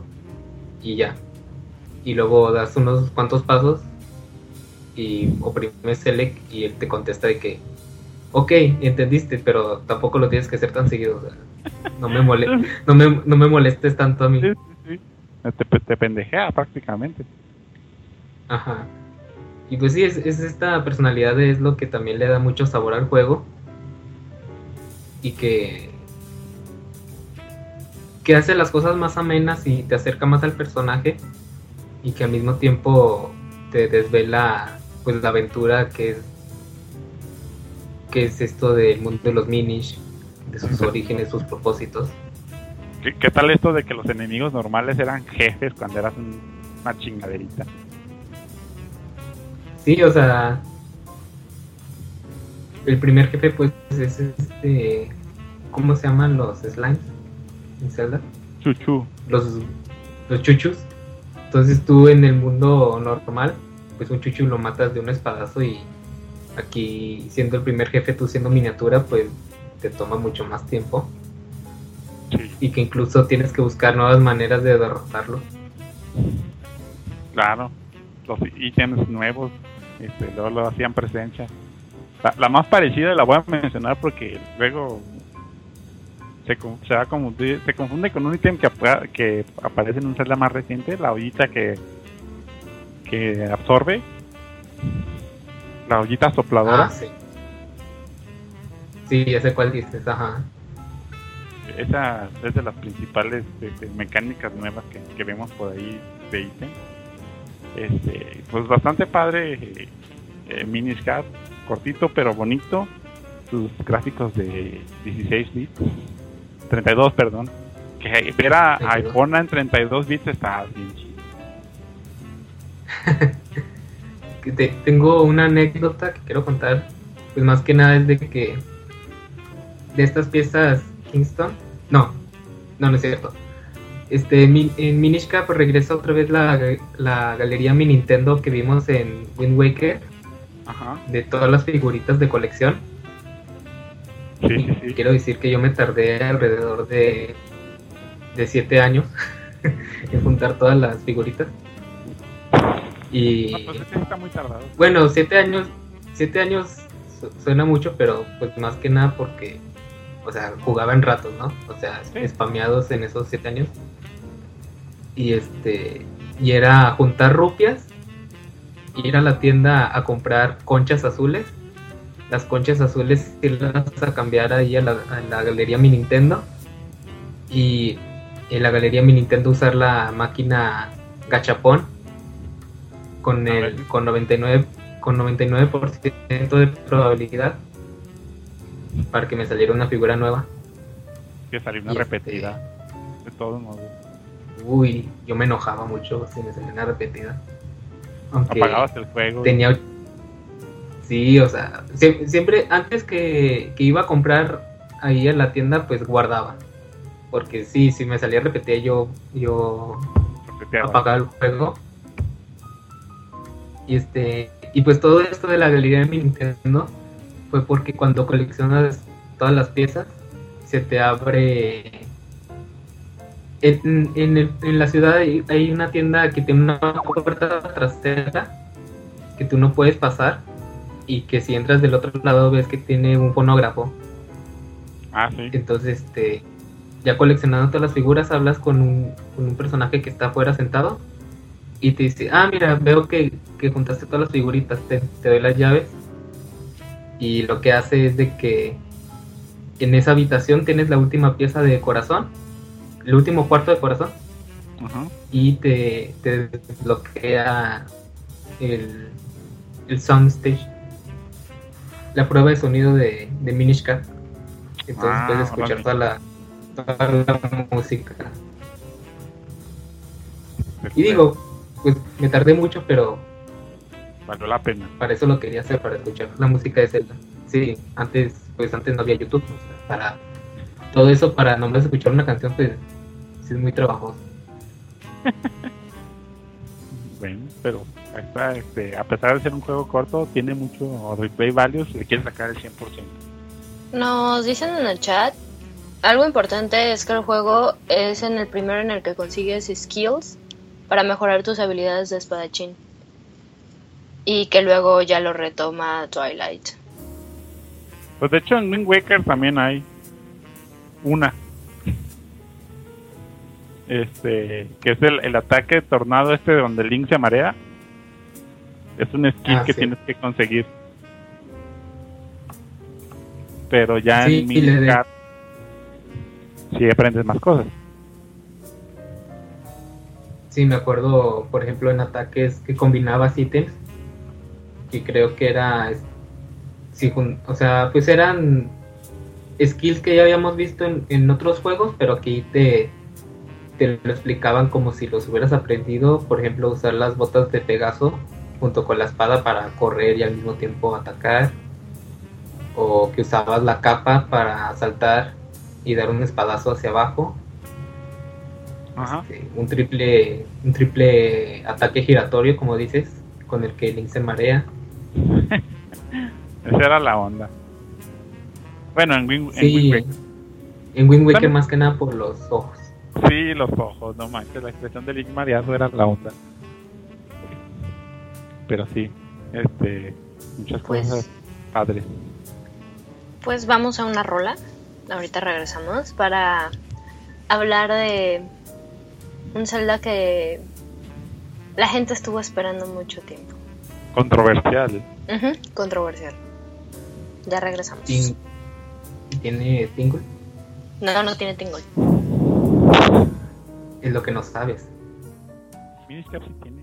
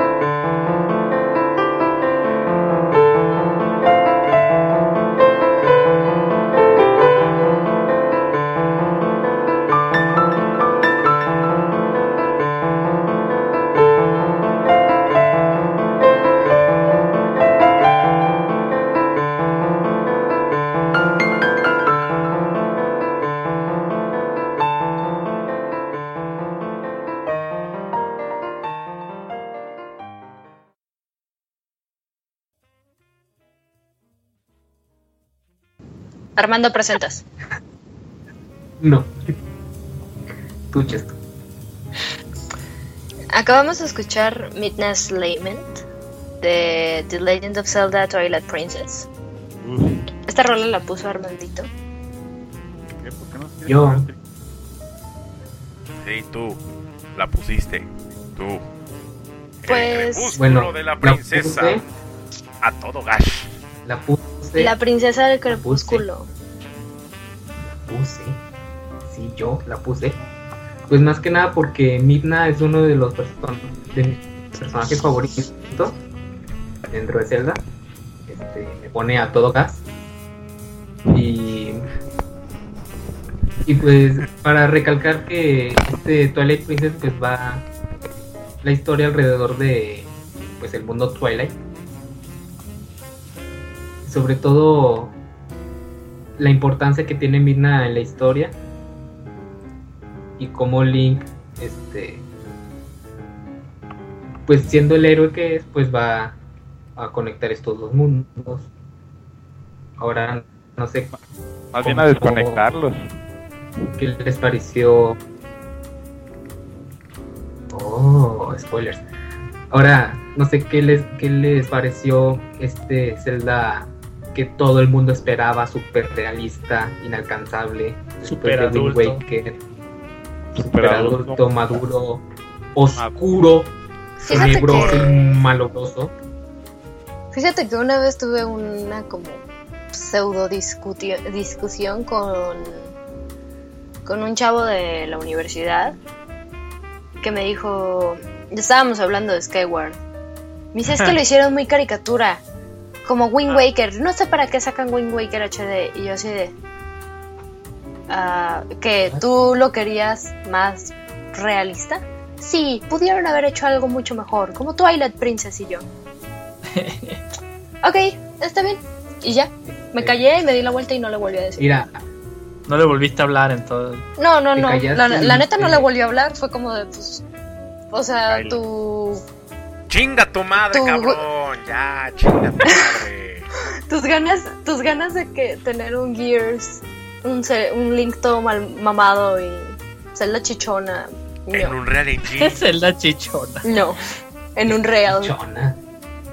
Jake, pasó, tiene pasó. más chichis en Smash que Zelda. No manches. Este, En Hyrule Warriors tiene más chichis en cualquier lado. sí, Sí. Hyrule sí. Warriors para después. Pero este, les iba a comentar que pues este Zelda a mí sí me tomó por sorpresa y que fue la razón número uno de que comprara Wii día uno con el juego el 24 de diciembre de 2006. De hecho, estuvo bien, bien Pues rara muy- la historia de ese Zelda porque se estaba desarrollando para GameCube primero, ¿no? Ajá. Es un desarrollo originalmente Sí, para ahí. Y luego se pasó a Wii, pero todos sacaron la versión de cubo. Ajá, sacaron las dos y de hecho actualmente la versión de cubo es más difícil de encontrar. Y yo la he Es visto, pero estoy en modo sí. pobre cuando la veo. igual yo. Pero hay que recalcar que, que la versión de Cubo es la original, es la verdadera, por así decirlo, Ajá. porque el mapa es idéntico a Ocarina of Time. Hay que recordar que en Wii se, se espejeó todo el Sí, mundo, para- todo el gameplay. Para que fuera diestro Para- control. Ajá, más que nada que eso, para que, que Link fuera diestro y su pueda utilizar el Wii Mode. Sí, o sea, por- porque si se han fijado, Link siempre es zurdo en los juegos. Y al momento de llegar al Wii, pues la mayoría del mercado es diestro. Entonces, como dice Armando, el desarrollo empieza en cubo, hacen a, a Link eh, zurdo. Pero como lo pasan el desarrollo a Wii y tienen que acatar bien el mercado, este le hacen flip a todo el, el, el mundo, a todo el juego en sí. Nada más, pa- nada más para que cuadre con que Link use la espada en la mano derecha. Ajá, Y eso mata una de las referencias, como dijo Armando, que es que el mapa es prácticamente todo está donde está en Ocarina. Sí. Es una referencia. Te conecta, te conecta Ocarina of Time y Wind Waker, el mapa. O sea, todos, son- todos usan el mismo mapa o el layout, pues de que tienes el, el castillo Hyrule en el centro, al norte tienes este, Dead Mountain, Kakariko a Villa. Kakariko Village, Los horas. al o- oeste, al oeste tienes el desierto de Gerudo, el río Sora, el lago Sora, el lago Gilla, perdón. Y pues sí, se pierden muchas referencias que tiene directamente con, con Ocarina of Time, porque es una secuela, eh, pues dentro de la línea del tiempo que se marcó. Sí, sí. Es como lo más cercano a Mayoras, ¿no? O sea, seguiría inmediatamente después de Mayoras. Sí, sí, de hecho. Y, y en el podcast pasado mencionábamos que, que este Stalfo que te enseña las técnicas de espada en Twilight Princess, pues que es en realidad es el link de Mayoras que se perdió en Termina o quién sabe qué le pasó. Pero que sí queda confirmado que es el héroe del tiempo, este Stalfo que te enseña las espadas. Digo, las técnicas de espada. Te enseñan las espadas, carita. Carita No. feliz. Este, Y pues Pero- quiero decir que. Eh, Ardino David. no, pasa. Bueno, que, que a pesar de la versión de Wii ser una versión espejeada y todo eso, este, la disfruté mucho. Con sus controles aún no Pulidos. perfec- pulidos, perfeccionados de motion gaming. Pero que sí, o sea, con cualquier cosita dabas un espadazo, pues X, ¿no? Pero... De hecho, de hecho yo Sí. este lo tengo todavía en hold on ese juego porque lo quiero conseguir para cubo porque a mí en lo personal no me gusta para nada cómo est- está el, el control de movimiento en Twilight Princess de Wii. Y Eh, en Sí. una, en Pues una es que, cosa se fíjate, rescata. Sí hay unas cosas medio raras del control. De que tienes que estar apuntando. Me... Eso, eso iba a decir, o sea, hay cosas que se rescata, por ejemplo, usar el arco, que sí, sí se facilita mucho apuntando a la pantalla, pero por ejemplo dar espadazos pues no es nada nada replicante a lo que hace tu movimiento de la mano. Digo, con cualquier cosita ya das el espadazo, ya sea si lo das a la izquierda o a la derecha, Link da el espadazo. ah, lo, pues es que lo que pasa ahí es que el movimiento de la mano a la hora de dar espadazos es presionar el A. O el B más bien. Es, entonces, para dónde da el espadazo es dónde estás la palanca en el nunchuck. No tanto a dónde tiras el espadazo. Eso está medio extraño ahí porque no, no se dejó de lado totalmente cómo es el esquema de control del GameCube. El, el- el movimiento de la mano solamente sustituye presionar el botón B. Eso es lo único que sustituye. Sí. Exacto. Entonces, igual y en su momento, este, pues fue un madrazo, ¿no? Porque no había nada con qué compararlo. Y de lanzamiento Z, y que te sintieras así, digo, a, pesar de eso, este, eh, pues eh, ese, eh, sustitución del botón tan simple, igual y podía llegar a, a- a que tú te, te sumergieras más en el juego. Pero comprendo muy bien lo que dice Chris porque jugó Twilight Princess después de Skyward. Sí, de hecho, de hecho ese es mi problema. Probé lo bueno y ya no pude regresar. Y sí, Sí, debe de ser hecho, bastante frustrante que no responda tan padre el control como con... Skyward. De hecho, de hecho mi hermana, ah, pasan, saltando un poquito Skyward, mi hermana siempre dijo que lo que le gustaba de Skyward con el control era que la hacía sentir como una guerrera. Porque los espadazos los daba tal cual y sentía un- una inmersión muy profunda en el juego. También ella se regresa a, a Twilight Princess con ese control y uf, se siente robada. Prácticamente yo también me sentí igual, o sea, ya no te sientes esa inmersión, pero digo, porque vamos en reversa. Pero sí se pierde todo ese feeling de decir, no mames, estoy ahí haciendo yo las cosas. Sientes que está un, un Link ahí todo clumsy dando espadazos medio a lo güey. sí. Pero eso, Sí, pero de eso hecho es a más... mí me pasó igual. O sea, pero eso es más notable cuando ya vienes de Skyward Sí. a Twilight. Sí, o sea, quiero Al aclarar que revés, eso, pues no... Eh, Eso es culpa No, mía. O sea, no, no porque el juego esté mal, el control está mal diseñado. Como decía David y también Chesto, este, pues era el- la introducción a estos nuevos controles de movimiento con Zelda. Entonces, para su época fue un blow, mind blowing ahí. Este, y los que lo, sí lo jugaron en orden, pues experimentaron eso con todo lo que podía ofrecer. Uno que está haciendo las cosas al revés, pues es, es- es como, es como este eh, comparar los gráficos de ahorita con los gráficos de antes. Obviamente así no chingues, ¿qué es, qué es esto? No, pero, pero por otro lado, sí. Sí. sí tienes algo de razón ahí, Chris, porque Twilight Princess no, no estuvo diseñado desde el principio para funcionar con controles de movimiento. Sí, Se los metieron ahí para, para jalar con el Wii y jalaron de forma que es pasable. Pero Sí, por eso ya después de tanto tiempo este, nos hace más pinche y más con Skyward a un lado, ¿verdad? Pero ciertamente yo cuando digo si van a, jugar Twilight, si no les importa el motion gaming, órale, pero la versión original tiene que ser la de Cubo porque siempre estuvo pensada para jalar en esa consola con ese control. En el chat nos Sí. piden que hablemos de la batalla del puente de Ending. Pues es el momento Muy difícil. que dices se pasaron de verga. ¿Es la del puerquito? Sí. Ah, está bien Sí. culera esa.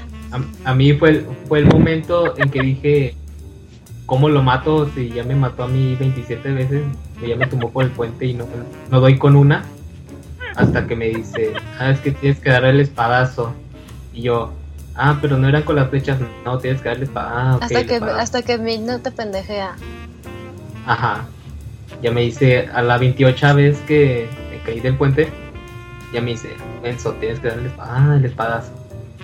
Digo, pues este, este Zelda Twilight Princess, pues, eh, fue diseñado pues, para satisfacer todas las necesidades humanas, biológicas y etimológicas que existen sobre quiero mi celda realista Madapaka, super épico, y te dan esta pelea en el puente, te dan esta pelea con Ganondorf a caballo.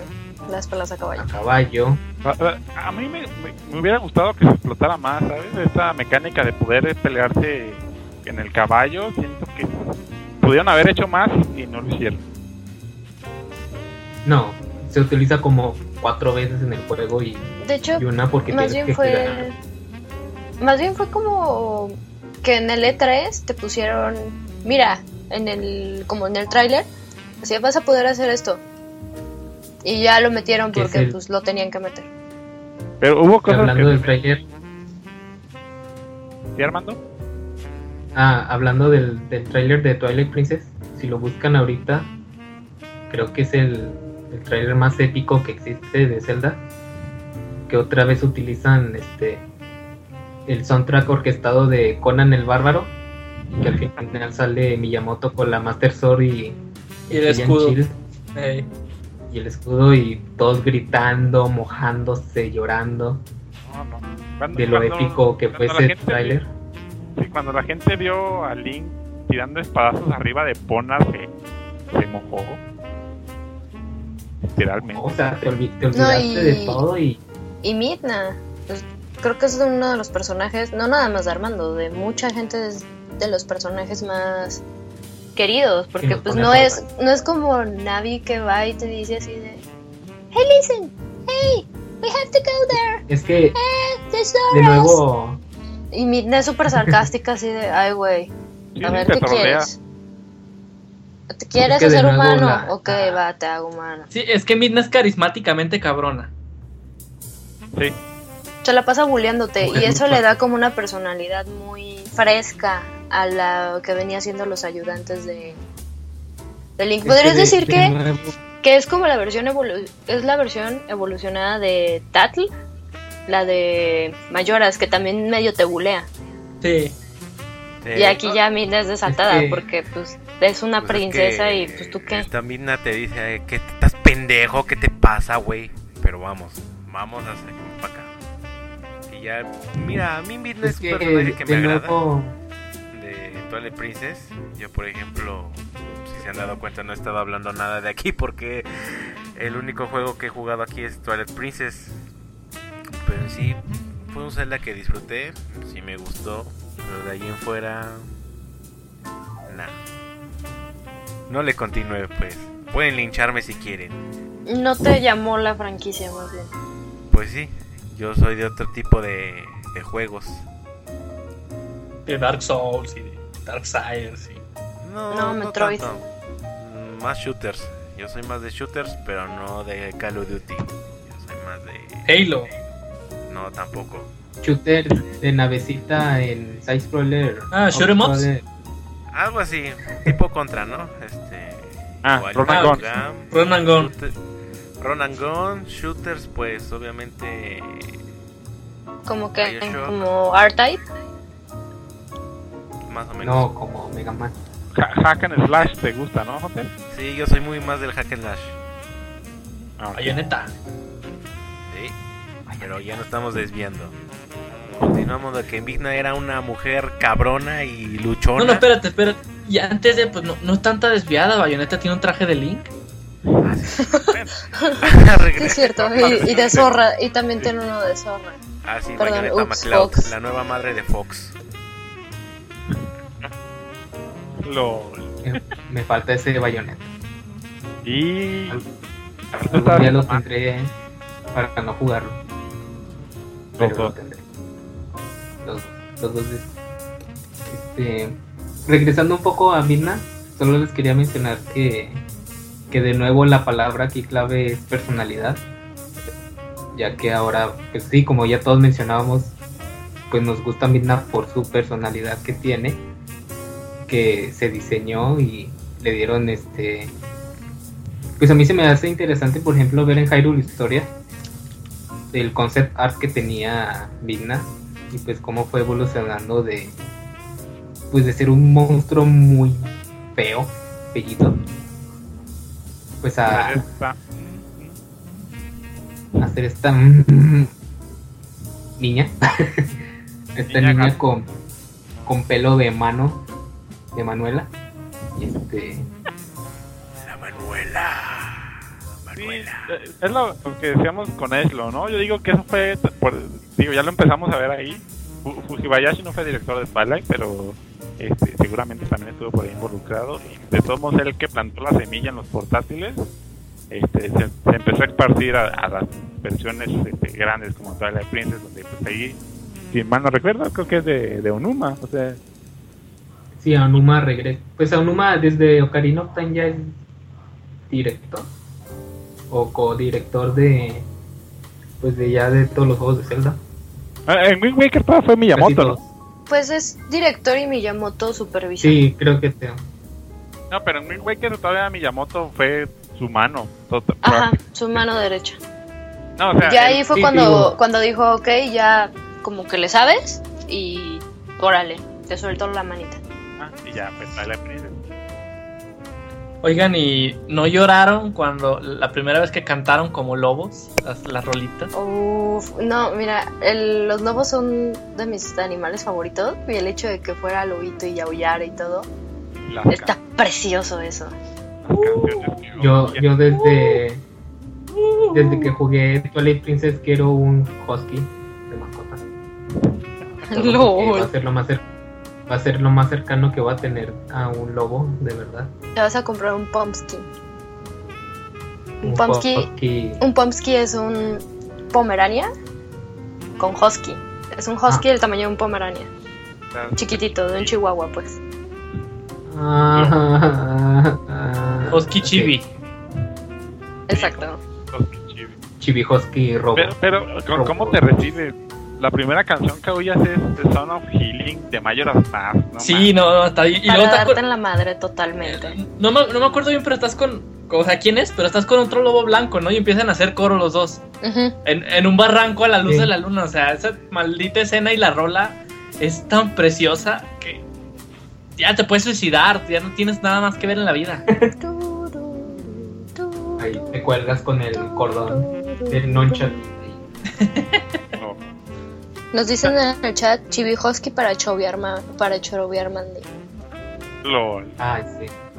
Ahí pueden este, donar a la cuenta de Patreon que está en Twitter de Oscar. Para Que ya no tenemos Patreon, chingada. Sí, porque ya es yucateco. Ay, Ya no es Ah, sea, el mío personal de mí. Ah, ok. Está bien. Muchas gracias, Yucateco, que sea DCB. Los mejores del mercado. Y este ta- también, eh, bueno, mucho se toca que el fan quería algo tan oscuro como, como fue este Majora's. Entonces, todo el arco, o bueno, una parte principal de Twilight que es que te manejan todo esto de cómo el poder corrompe. E incluso te muestran este Link con los sin pupila, ahí cayendo, sucumbiendo ante la, la tentación del poder y todo, y la, y la gente queriendo, peleándose por él. Ah, sí. Que también fue muy bizarro. Sí, Mi fue. mente, mi, me- mi mente no podía procesar esa cinemática que aún me persigue en sueños. De los links Horrible. entre ellos ¿verdad? peleándose. Sí. Y, y creo que son los de Force Sword, ¿no? Son de los colores de Force Sword. No recuerdo. No, bien. son todos, son todos negros de Ah, ok. Sí. Darling con ojos Darling. rojos y prieto lindo. Como siempre lo soñaste. Negro y oscuro. Como me gusta mi celda. Carita. Carita. No. Y pues, Zelda muy a la vieja, muy a la Ocarina Mayora. sí. Es, es una continuación directa de lo que trajo Ocarina y Mayoras. Totalmente. Sí, y, y- este mí- Zelda, pues es así por la influencia de los fans. Pues sí, porque después de todo el hate que casi queman vivo a Miyamoto cuando sacan Wind Waker, pues fue como que lo que todo el mundo quería, ¿no? Sí. Según. Y, y- Sí, y por eso lo hicieron. Digo, en su momento yo sí, yo sí apreciaba más Twilight Princess que, Wind Waker, porque pues el otro no lo jugué. Pero Wind Waker tiene algo muy bonito. De verdad, mí como que tiene mucho fue más corazón. cercano, para mí fue más cercano Twilight Princess, porque como te digo, yo no tuve en su momento Wind Waker, y pues primero jugué Twilight Princess. Y a Twilight y- Princess Sigue, sigue, hermano. Bueno, solamente decir que, que para mí sigue siendo un Zelda de mis favoritos. Porque Wind Waker para mí sigue siendo nuevo. Pero no.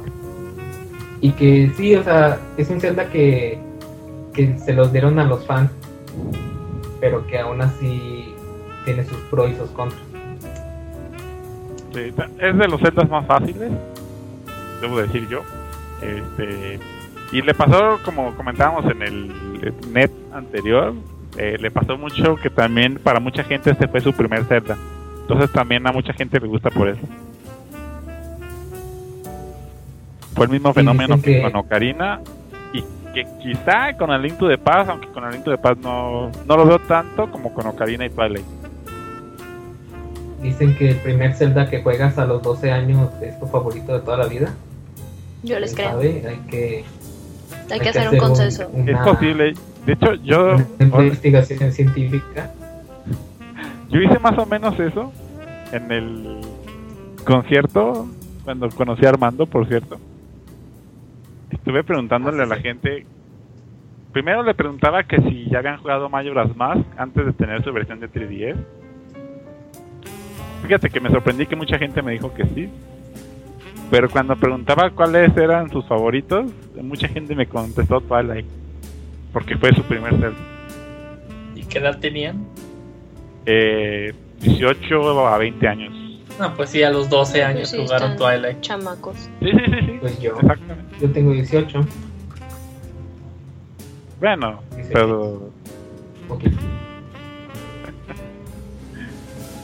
este, pues ahí está. Pues es una, es una teoría sin bases sobre si el primer Zelda que juegas es tu favorito o si tú teniendo 12 años juegas un Zelda y también te gusta. En este caso, Hunter nos rompe el molde porque a él no le gusta usar.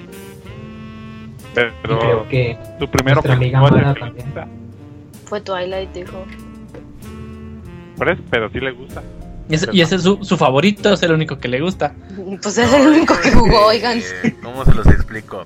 Twilight Princess fue mi primer Zelda, pero no es que sea mi Zelda favorito. O sea, lo jugué más por rutina porque había comprado el Wii y a la semana que entra había comprado Twilight Princess.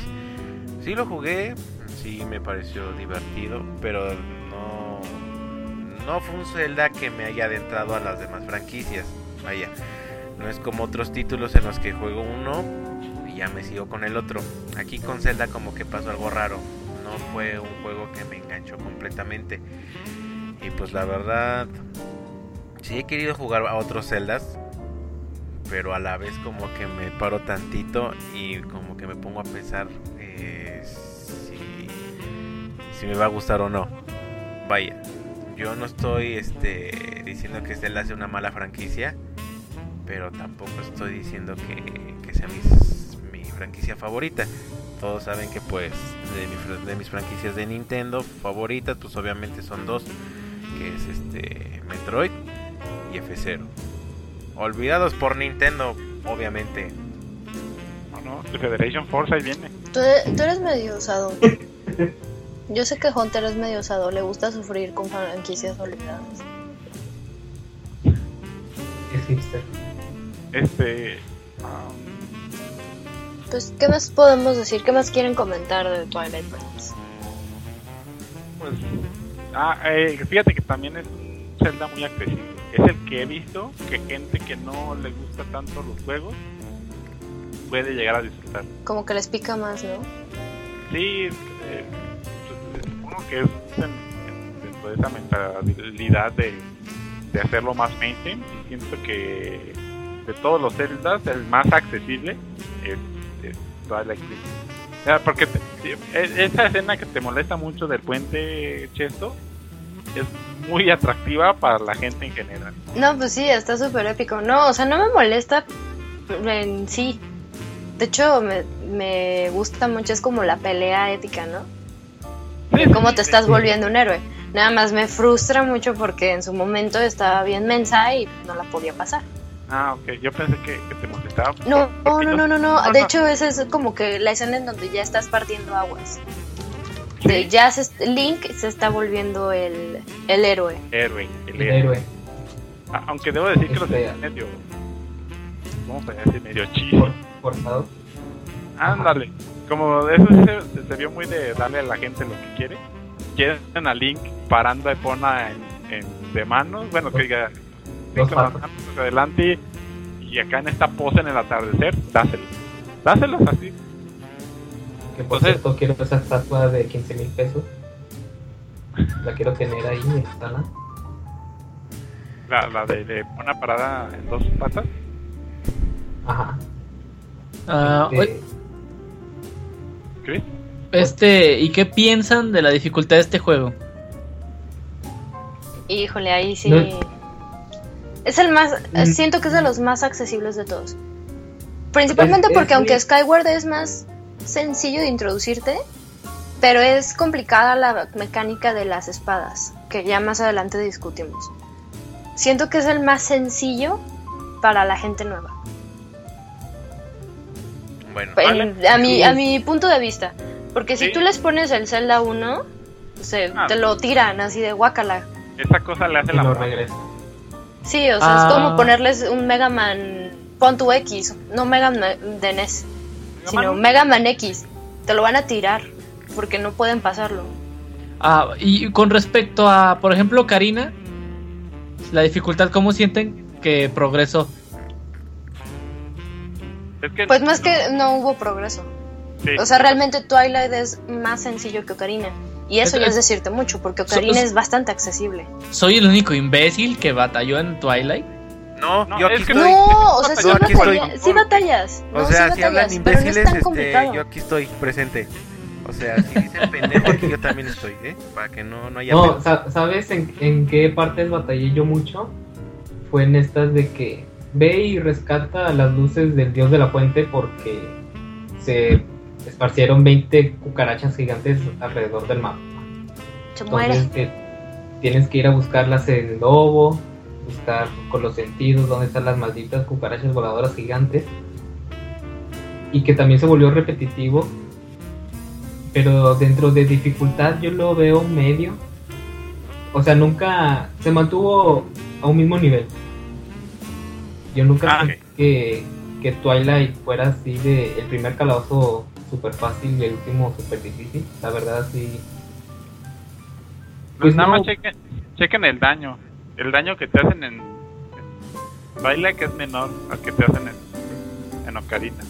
Y no Pues- se diga, no se diga mayor. Vamos, vamos a, a patrocinio de Yucatecos Patrocinio otra vez de yucatecos que como chingan Pero nos, nos pagan los Nintendo. Pero muchas gracias. El CEO no se ha aparecido en mucho tiempo, pero eh, pinche Regio Montejo, hijo de la chingada. Regresamos a la tercera parte de el especial de Zelda, Christ Adventure. Las aventuras de Cristo.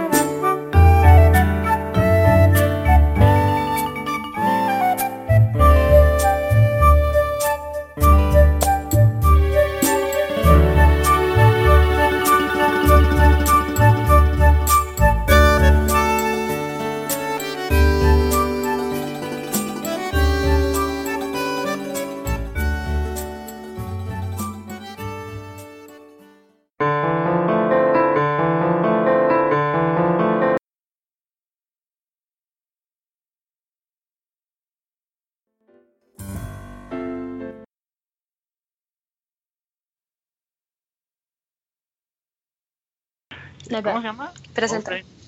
Nada más, ah, nada más digo el nombre de la rola. ¿Ya, ya, ya estamos en vivo? Ah, ok. Perdón, es que, es que soy nuevo en esto de los podcasts, entonces... Ay, Pero quémelo y tírenlo al río. Quémelo y tírenlo al río. Acabamos de Pero escuchar esto- la, la canción de Skylove de Koji Kondo y como otros cuatro chinos. Oh, LOL. pulo, señor chino, comiendo pelo. Chino, comiendo pelo. Saluda al chino. Del balonazo, al chino del balonazo.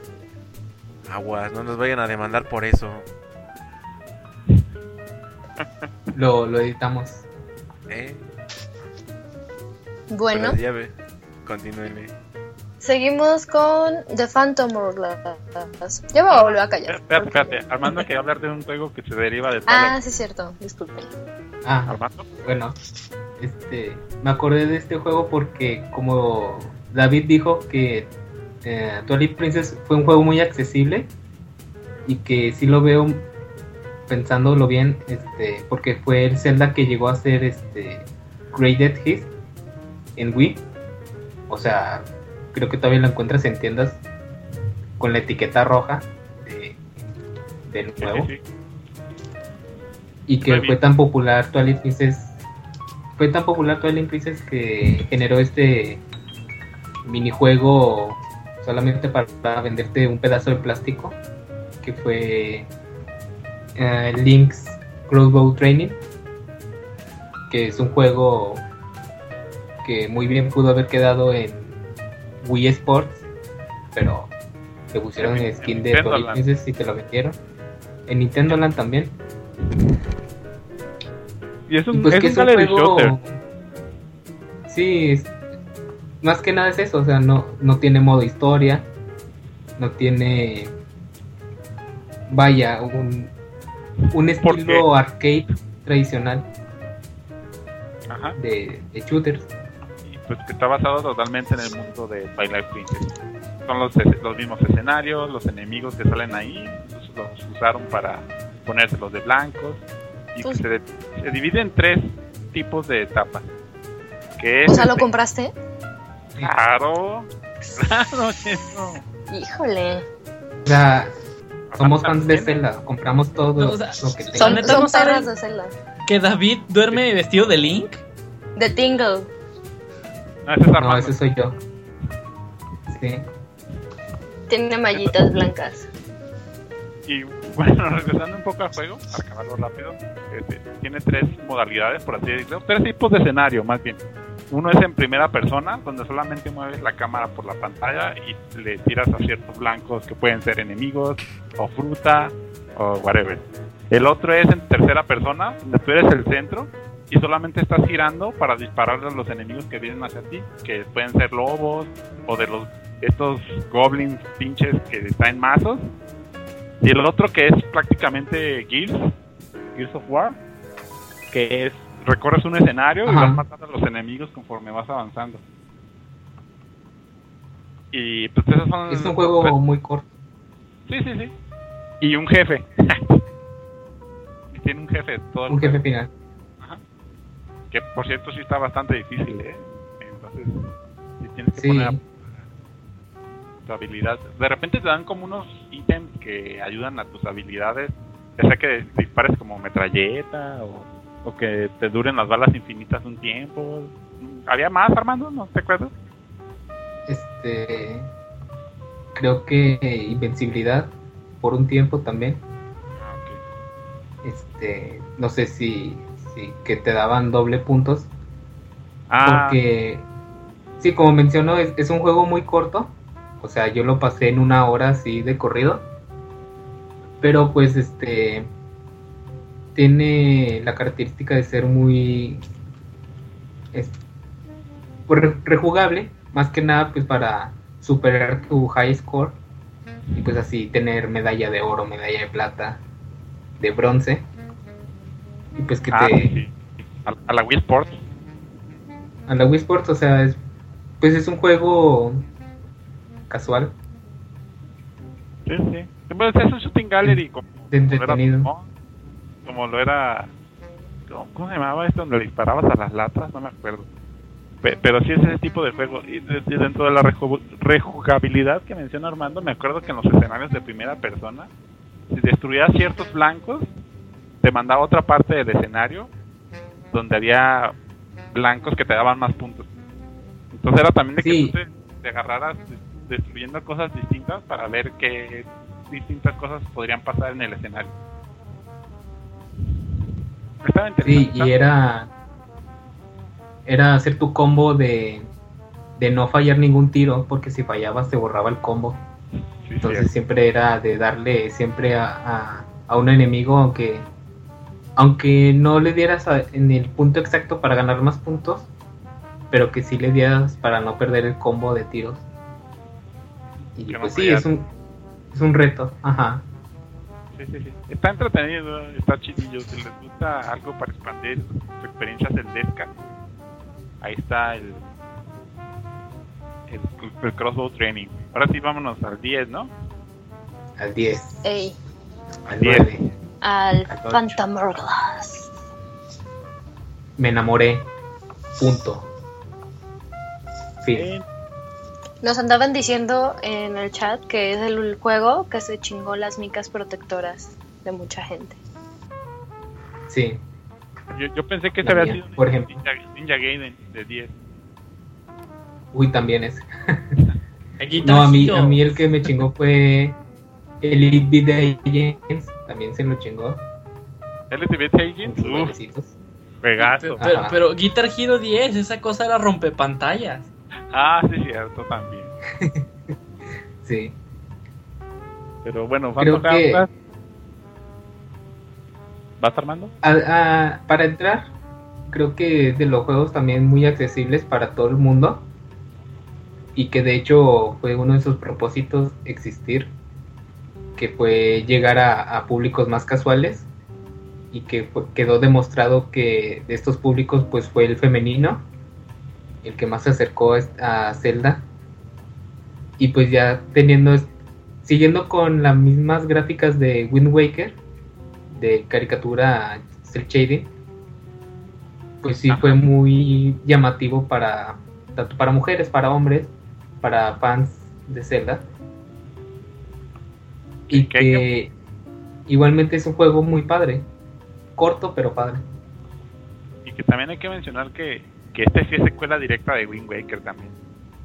Es como Mayoras Ocarina, este, Pues es como, como que el segundo juego que fue secuela directa, ¿no? Sí, sí, sí.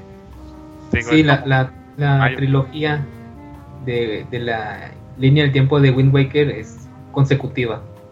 O sea no hay pierde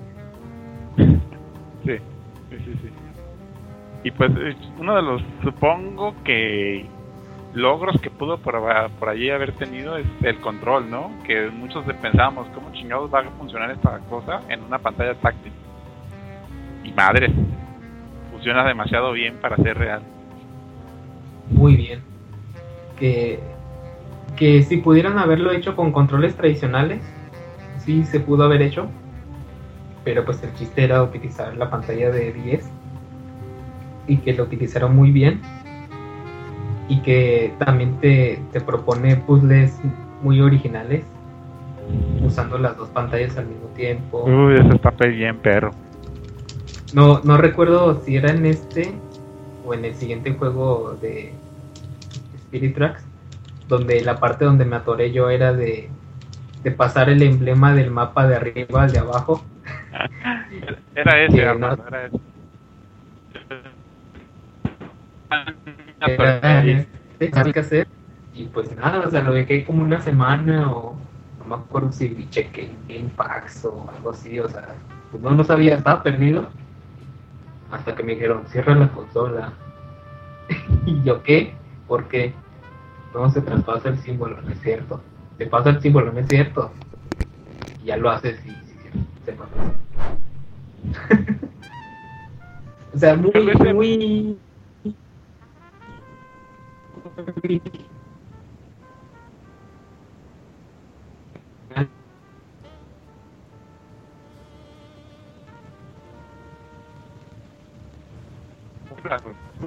Armando? Hola, Armando, hola, hola. ok, ya te escucho. Hola chicos. Hola. Este, sí, también pasó lo mismo, pero yo lo descubrí por, por puro accidente. Te también estaba como tú queriendo dibujar el símbolo y cosas así. Y de repente en un impulso de que agarras y lo cierras y lo abres y dices, no mames, no mames, tenía que hacer. y lo abres y ya está. Y, ah, oh, genius. pues, ah, las dos pantallas, fuck it. Sí, Muy mencionaba que era muy original, ajá, con sus, con sus puzzles. Y que creo que, que lo que nos afectó a todos, o los que, o los que lo han jugado, pues fue la mecánica esta de, de regresar al templo cada vez que terminas otro, a la torre, Sí. pues de repetir los mismos puzzles. Aunque ya casi al final tú pasabas en un 2x3 porque ya tenías todos los ítems y ya podías hacer atajos más rápidos para pasar del punto A al punto B. Sí. Pero Sí. sí fue, fue pues algo que sí se quedó marcado así de que ah, aburrido, repetitivo. A, a mí lo que me gustaba mucho era cómo le daban esta nueva forma de utilizar este, los ítems clásicos con la touch. Digo, el más emblemático podríamos decir el boomerang, ¿no? Que le dibujas la ruta que va a seguir y justo por ahí es por donde se va. Sí, fue, fue más que nada el boomerang. Tienes el látigo, que pues nomás Ah, sí. tapeas y ya le pegas ahí. Lo- los jefes con mecánicas de dos pantallas también, que una cosa pasa en una y la otra en otro, y tienes que estar atento a las dos. Está muy Sí, cam- este, y eh, como, como secuela directa de, de Wind Waker, pues también re- regresamos a navegar en los mares. muy cierto. y pues ahora en vez de de tú navegar el pro- el barco propiamente dibujas la ruta en el mapa y esa ruta que dibujes pues va a seguir el, el barquito sin interrupciones a menos que tú le pongas que se vaya en reversa que se detenga y pues también tenemos este, la opción de personalizar nuestro bote con piezas de barco que vayamos encontrando ya sea cañones ah, ¿cómo se llama esta parte del barco? De que la proa, la, la- Ajá, la proa, la, Las velas, la Ah, sí. proa. to- todas esas partes del barco se las vas personalizando, entonces entre mejor lo personalices, tienes más corazones del barco. Sí, no, no, no solo es estético. Ajá, Y que también por ahí se, se implementó este modo multiplayer, ¿no? uy, a mí me encantó. Me encantó en su tiempo este multiplayer de de encontrar las piezas de la Trifuerza, creo que era ese. Sí, sí, sí. Que un, un personaje era y el otro controlaba tres espectros, o tres knights. Son los Darknot, ¿no? Los Darknot. Ajá. Los, los, y el que controlaba los Darknot era, les dibujaba una ruta por donde iba a pasar a, los, a cada uno y la cuestión era atrapar a Link antes de que recogiera la mayor cantidad de, de Trifuerzas. de trifuerzas, exactamente. Y era por turnos. ya, eh, primero a alguien le tocaba hacer Link. Si lo capturaban, pues ya le tocaba al otro. Y- pero si recogía todas las trifuerzas, pues también ya le pasaban el turno al que seguía. Y, y- y me acuerdo también que tenían logros, ¿no? Creo que sí. Pero lo malo es que los logros sí te daban cosas, no era nada más por presumir. De que muy bien. de que acababas una partida sin que te pegaran ninguna vez, o recolectando un puntaje más alto, o pegándole a Link en menos de 30 segundos, eran cosas así. Ajá. Sí, eran Sí. bonus. Sí, sí, y pues era online, entonces este el mundo era tu rival. Sí, era, era muy padre jugar eso a la madrugada. LOL. Con los chinos. Con los chinos que siempre están conectados, quién sabe cómo le hacen, Pero siempre están ahí. siempre están ahí. Este, pues muy, muy bonito. Este, Phantom Hourglass, nada más por lo del calabozo, como dice Armando ahí. Igual y se puede volver medio tedioso. Pero no creo que sea algo tan grave, pues.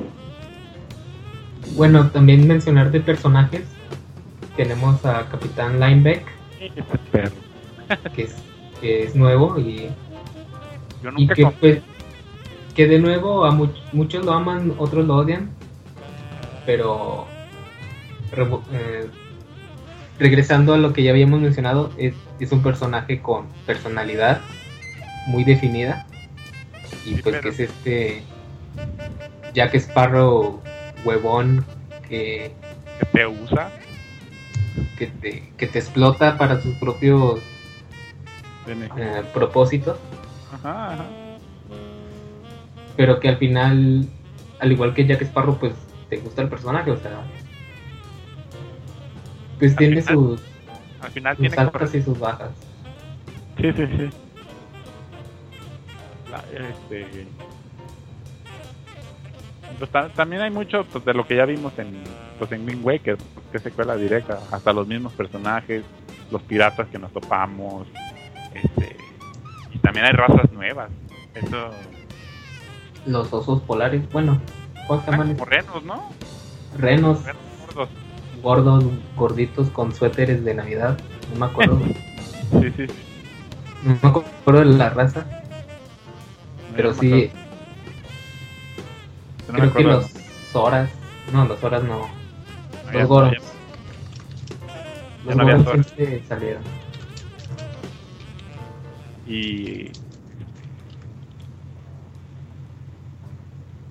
que hablando igual y no es tan relevante pero eh, sin duda uno de los celdas eh, pioneros en accesibilidad y pues este, ser un estandarte del 10 no de usar la pantalla táctil como se debe y aplicándolas de maneras muy ingeniosas a una franquicia que muchos la, la vemos la vemos como intocable y supieron mantener el respeto este, con todo y las mecánicas nuevas y, y, pues la portabilidad de- del, del 10 Ah, mira, aquí, aquí Edo en el chat nos dice que esta raza se llama los neviositas, ah sí. Ni de ositas. pero recordemos también, me acaba de llegar el flashback, que este Zelda está en español. Entonces, si este, Lineback te decía grumete, grumete, ¿cuándo, ¿cuándo vas a ir al, al- ¿Estás listo para ir a zarpar? Pero sí, era creo- español neutro ¿no? Creo que sí, era pero no también... estaba Era neutro, pero usaba modismos también españoles. Pues creo que este de, gru- de grumete es español. chaval no, no Twilight ¿no? No, este gru- grumete no, no es un como un, Más bien una es un posición en un barco. barco, ¿no? Sí, sí sí sí Sí, pero grumete. digo, no digo pero que donde te dicen chaval no es en Twilight Princess Ah, de hecho, hace hace rato que estabas en Twilight se me olvidó mencionar que la versión que yo tengo es la Nintendo... ¿Qué? Como la Choice. La, la que viene con el marco rojo. Ajá, y, y vienen los diálogos en español de España, entonces es insoportable. ¿es en serio? Lo voy a comprar. No es por, por tenerlo en español.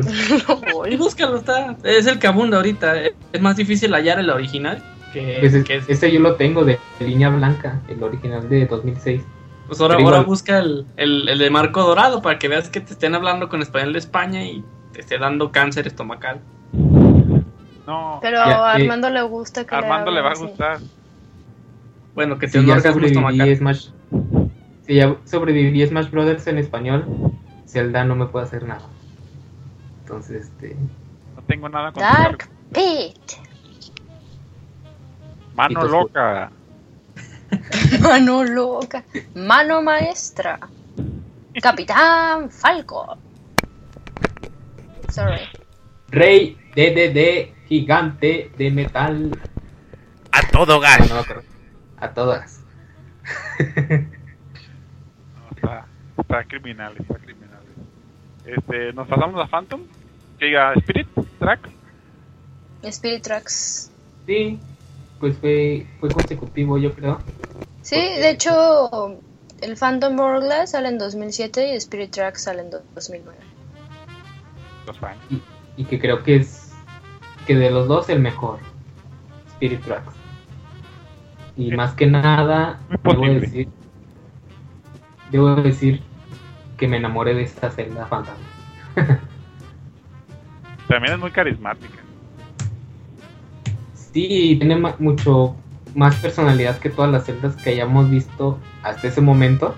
Ah, bueno, fíjate que la, la celda de Twilight Princess a mí se me hace decir un personaje un personaje muy bueno, solo que nunca lo vemos. Eso es lo que creo yo de la celda de Princess. Porque es la, es la Es Nada primera- más la ves en la torre, ¿no? Que llegas y la ves y así como te voltea a ver y tú qué pedo. pues al Ah, final, pues ve a ayudar y ya. sí, sí, pe- pero ponte a ver que es la princesa que que pues ya mandó todo al Kyotep nomás por por que no le hiciera nada a su pueblo, por así decirlo. Sí se puso ella Sí, ¿Cómo se dice? ¿Devota? No. ¿Esa palabra cómo se dice? ¿Qué? Entregada. ¿Es, es el pueblo. Ajá, sí, es muy entregada a su pueblo y por eso se sacrificó. Sí, se sacrificó por, por salvar a Hyrule y protegerlo en Twilight Princess, pero como dice David, eso no lo vemos. Nomás vemos que está ahí en la torre Emo con su capita de Yagua.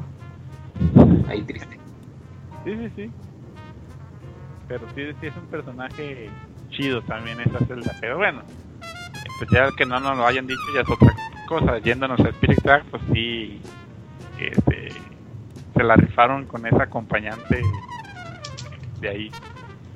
Y creo que Siempre, es el- bien preocupona también, ¿no? Y es como medio egoísta en cierta forma.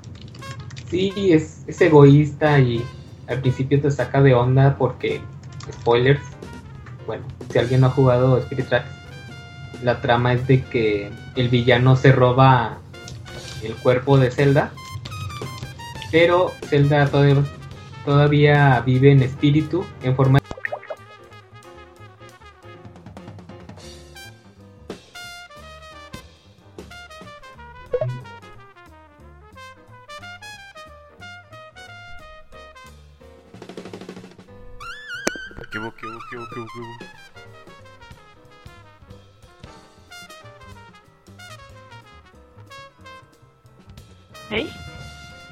cayó Armando. ¿No? Armando. Híjole. Hola, hola, Aquí está. Ay, Armando, no te caigas. Chinga. Mijo. me caí, me tumbaron Ay, mijo. por hablar bien A de ver, Zelda. Levántate. ¿Dónde me quedé? A ver, ¿Dónde me quedé? ¿Dónde te escucharon? Ibas en el spoiler. ¿En el spoiler? Ah, ok. Ah, pues por Desde eso se que- cayó. Me tumbaron, me Sí, vinieron el spoiler. Los, los fanboys, los fanboys. No, pues nada, más que nada era decir que en este juego el villano se roba el cuerpo de Zelda, pero Zelda sigue viva en forma de fantasma. Y este, y siendo una fantasma, pues da muchas escenas cómicas, porque por ejemplo yo me acuerdo que la primera cosa que dice Zelda es de que ve y rescata mi cuerpo, pero de una forma muy histérica y humorística, con ojos saltones y toda preocupada por su cuerpo, que no le pase nada, que no le vayan a hacer nada malo, feo, cochino. Sí, de todo. Y este, y Link así de que, ok, tranquilo, estoy hablando con un fantasma, no sé qué está pasando. Yo solo soy un ingeniero en tranvías, porque Link es el héroe de los trenes, tiene este, licenciatura en ingeniería mecánica motriz, Ya certificado y todo. es canon que Link es ingeniero en este juego.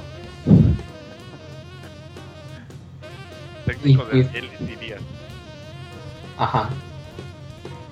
Y pues que más que nada, si jugaron a Phantom Hourglass, pues les va a gustar Spirit Tracks porque casi, casi, casi es el mismo gameplay y el mismo juego. Solo que en vez de andar en barquito van en tren. Y pues es un buen juego. ¿O qué Sí. pueden decir? pule muchas cosas de, de Phantom Hourglass. Digo, para empezar, el, ca- el calabozo recurrente, aunque Vuelve. sigue estando, vuelve, pero ya no es tan tedioso porque ya cada que vuelves accesas a un piso distinto. Entonces es como un calabozo distinto cada vez que vas, por decirlo de alguna forma. Sí, Y sí, sí, este, sí. Pues manejar el tren bien padre, con la musiquita ahí, que le tienes que pitar a las vacas para que se quiten. Y luego se te atraviesan este, estos tanques y, y tienes que también traes un cañón ahí en el tren. Entonces sí es algo parecido como andar en el barco, solo que pues, este, las vías ya están fijas. Y, Sí. y pues tienes que recorrerlas por ahí a fuerzas, pero el hecho de que te tienes que frenar este, exactamente cuando traes pasajeros. Ah, eso, eso supongo que es importante, que algunos side quests o hasta de los principales eh, te piden llevar gente de un lado a otro Pasajeros. este, Sí, sí, es cierto. porque traes un tren y pues, tren de pasajeros, ¿verdad? Entonces lo llevas y no puedes ir este, echando desmadre por doquier porque el pasajero se asusta y lo que te iba a dar ya no te lo da porque llegó súper emputado o, o asustado y tienes que volver a repetir todo el viaje. Entonces tienes que ir calmadito y, y defender el tren de que no lo vayan a atacar y que cuando vas a llegar frenar sus, pues, eh, exactamente en la Desde parada. antes. Sí, sí, sí. Sí, como. Y el, el lugares. Como mencionas todo esto, sí es cierto. Me, me viene a la mente que, que esta forma ya es más estratégica. Porque como dices, este, tienes que estar viendo desde adelante en el minimapa. Este, si en las vías viene un tren de frente. O si dando la vuelta te vas a encontrar con uno. Vías alternas que debes de tomar. Atajos.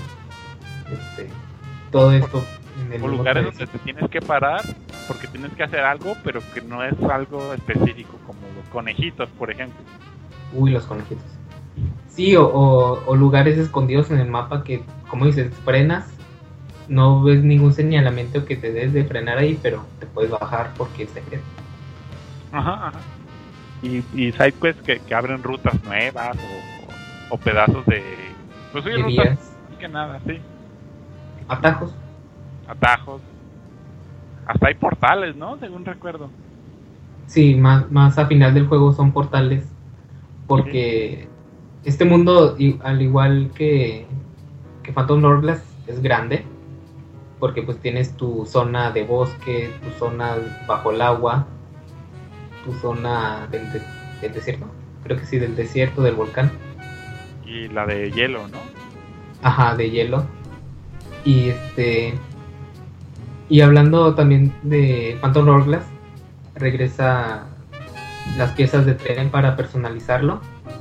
Igualmente funciona como estética, como pues subir el nivel de, de vida o de ataque de, de tu tren.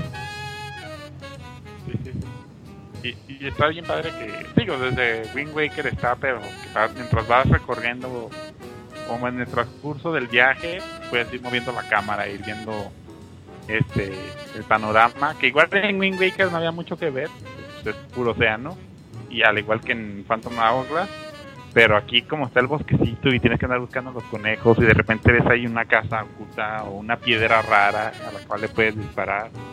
Sí, pues a, la- a las piedras eh, que se ponían adelante las vías, o si querías rupias, pues eran las, las piedras. Ajá. O, o pitarle con el silbato de vapor Sí, Para- era. para activar ciertas cosas. Fue una buena, ¿cómo podríamos decirlo? Como expansión de, de lo que ya se venía manejando en Phantom Hourglass. Digo, las mecánicas son muy parecidas en cuanto a ítems y eso. Y también de movimientos y atacar. Es como una, una nueva idea para explotarlo. Ya más terrestre. Bajándolo del barco al Link. Sí, aún así en, en la historia se me hace mejor que, que Phantom Hourglass. Y más que nada porque tiene esa celda de. Ah, claro. Que, que, que también este. Pues ahí también es una mecánica interesante, ¿no? Esto de que Zelda, al ser fantasma, puede poseer algunos enemigos. Las armaduras, los, Las armaduras. Knucks. Sí, Dark y sí. Sí, pues y los controlas como en el multiplayer, ¿no? Que les dibujas la ruta y Zelda va a hacer eso mientras tú puedes irte a hacer otra cosa al mismo tiempo. Sí, o, o, o pueden cooperar entre los dos, porque por ejemplo me, me acuerdo que, que por ejemplo Zelda te puede cargar y Zelda puede caminar sobre picos y a ella no le pasa nada porque ajá, porque es una armadura. que hablando de armaduras pues creo que este juego en Japón se llamó Full Metal Alchemist. Zelda Edition. No, LOL. porque pues una alma que posee una armadura con un niño güero no se ven todos los días. Y que van en trenecitos. Jijijijiji, qué travieso. ahí sí Y pues bonito Phantom Hourglass, que diga Spirit Track siempre se me confunden los nombres. Es que. Pero sí. son muy sí son muy similares Por cierto, yo batallé mucho para conseguirlo cuando salió aquí en México. ¿cuál el Spirit Tracks? Sí. No, no, nunca lo vi en las tiendas. Yo, yo todavía tengo mi, mi Y yo que lo encontré en un blockbuster a 100 pesos. y- Yo todavía tengo mi ticket de Camu Planut cuando hice la preventa y que me dieron mi, mi llavero de latón de bronce fundido robado. Que todavía lo uso en mis llaves. Que nomás dice Spirit Tracks. Ese logo y adelante tiene a Link y a Zelda. Sí. Pero sí, creo que fue de las primeras preventas que hice en la tienda. Yo justamente cuando me quedé sin trabajo, que vivía en Aguascalientes, antes de regresarme acá a mi rancho, pasé por un Game Rush y estaba el pinche Spirit Tracks en 150.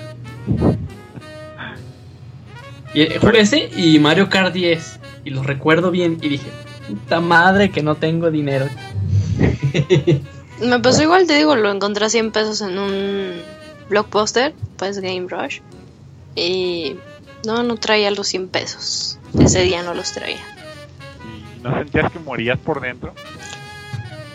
Sí sentí bien feo, dije, luego regreso por él. No. No. Al día siguiente fui porque No. conseguí dinero y no, ya no estaba. No, Lo mismo me pasó con un Pokémon Diamante. Y esa vez sí me sentí bien chinche. Yo, yo equiparo ese sentimiento, por ejemplo, como cuando ves un gatito, un perrito en la calle que no sabes si rescatarlo porque no, porque no estás seguro de la responsabilidad y luego te arrepientes, regresas y ya no está. Y no sabes a dónde pudo haber parado. Así que sí te sientes con el juego de que no mames. ¿En, en manos de qué loco degenerado cayó? Lo van a romper, lo van a tratar mal. Lo van a cambiar por un FIFA. Lo, Y- lo van a perder, y le van a, dejar- van a tirar la caja y el manual. Se van van a hacer comida china al pelo. No, el pelo. Yo, eh, uno de los peores casos que vi, que digo, afortunadamente en ese tiempo ya no me importó, pero dije, ojalá que queden en buenas manos. Y se lo platiqué una vez que fui a un blockbuster también. Estaban Y. tres Castlevanias de 10, Y no mames esa. costaban 150 cada uno. Híjole. Los tres así juntos, o sea, el que los vendió fue la misma persona que los vendió al mismo tiempo. El dijo mismo ya, a la verga. Degenerado imbécil. Que Es prácticamente ahorita imposible que te topes los tres Eso. Castlevanias usados en un lugar. como Imposible. A menos de que alguien a vender. Pero que te los topes así. Y dije, no mames, digo, yo ya los tengo, pero digo, si los hubiera rescatado, se hubiera traído feria, pero ya, ya, a la semana siguiente ya, ya no había nada, pero sí fue así muy cabrón de que no mames, ¿de quién se deshace de los tres Castlevanias de 10 al mismo tiempo? Los tres, los tres. De, seguro se casó. Eh, Eso iba a decir alguien que se casó y tenía un látigo por esposa. Sí. Por eso, chavos, no se casen. Y si se casan, este, escondan sus juegos. O hashtag novias, esposa celdera. Novia celdera. ¿no me entenderá? Si, si es el Dera, no te va a hacer que los vendas. Que los va a quitar. Y cuando se divorcien, se los va a quedar ella.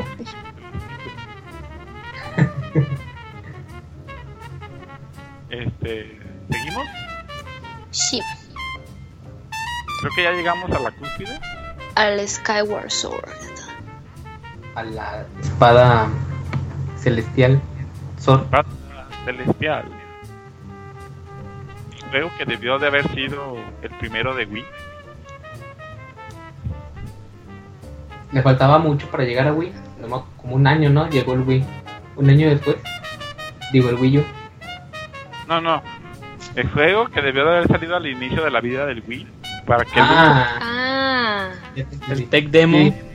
Ah, Exacto, el tech demo que debe de haber salido con el Wii era Skyward. Para que los Era Skyward third party no hicieran tanto desmadre. sacudir something con el control. Para Sí, que no sí. todo fuera Just Dance. Uy, sí. Pobre Para que Wii. fuera minijuegos de Rabbit. Pobre Wii vendió un chingo y nomás se quedó con 10 juegos. Ah, sí, más. este, pues sí, es la cúspide, yo creo que hasta ahorita, hasta el momento 2015 sin Zelda Wii U, que es el mejor Zelda de de, De de consola casera. Y. pues, Creo que estás haciendo, creo que estás haciendo un statement muy fuerte. Sí, o sea, eso, eso es debatible. Podríamos decir que es el que tiene el control más dinámico. Ajá. Definitivamente, pero eso también puede ser contraproducente.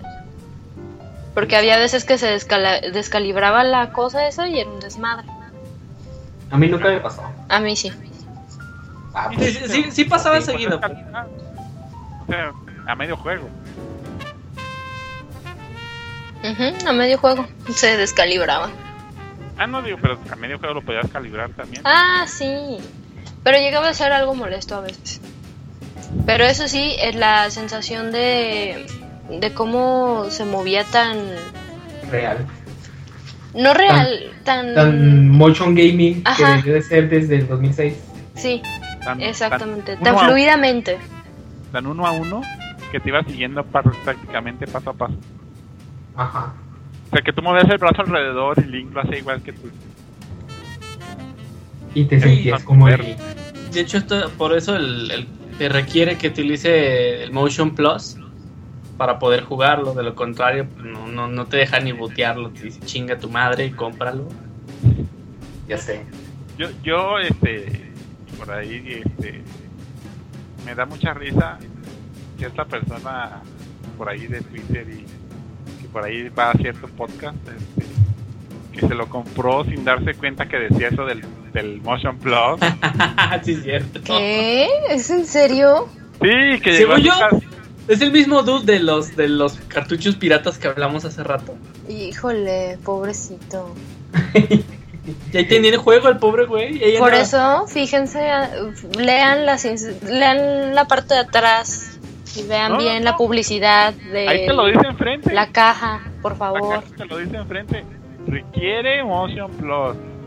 Yo me acuerdo que, que para cuando, a las fechas que compré ese juego, antes compré Red Steel 2 solamente porque tenía el Motion Plus Incluido. el, incluido y pues estaba súper barato y yo nomás lo compré por el Motion Plus para jugar Skyward Sword porque no, no pude conseguir la de el control dorado que ese ya traía Motion Plus, ¿no? Sí. Yo, Sí, yo, de yo hecho, lo conseguí.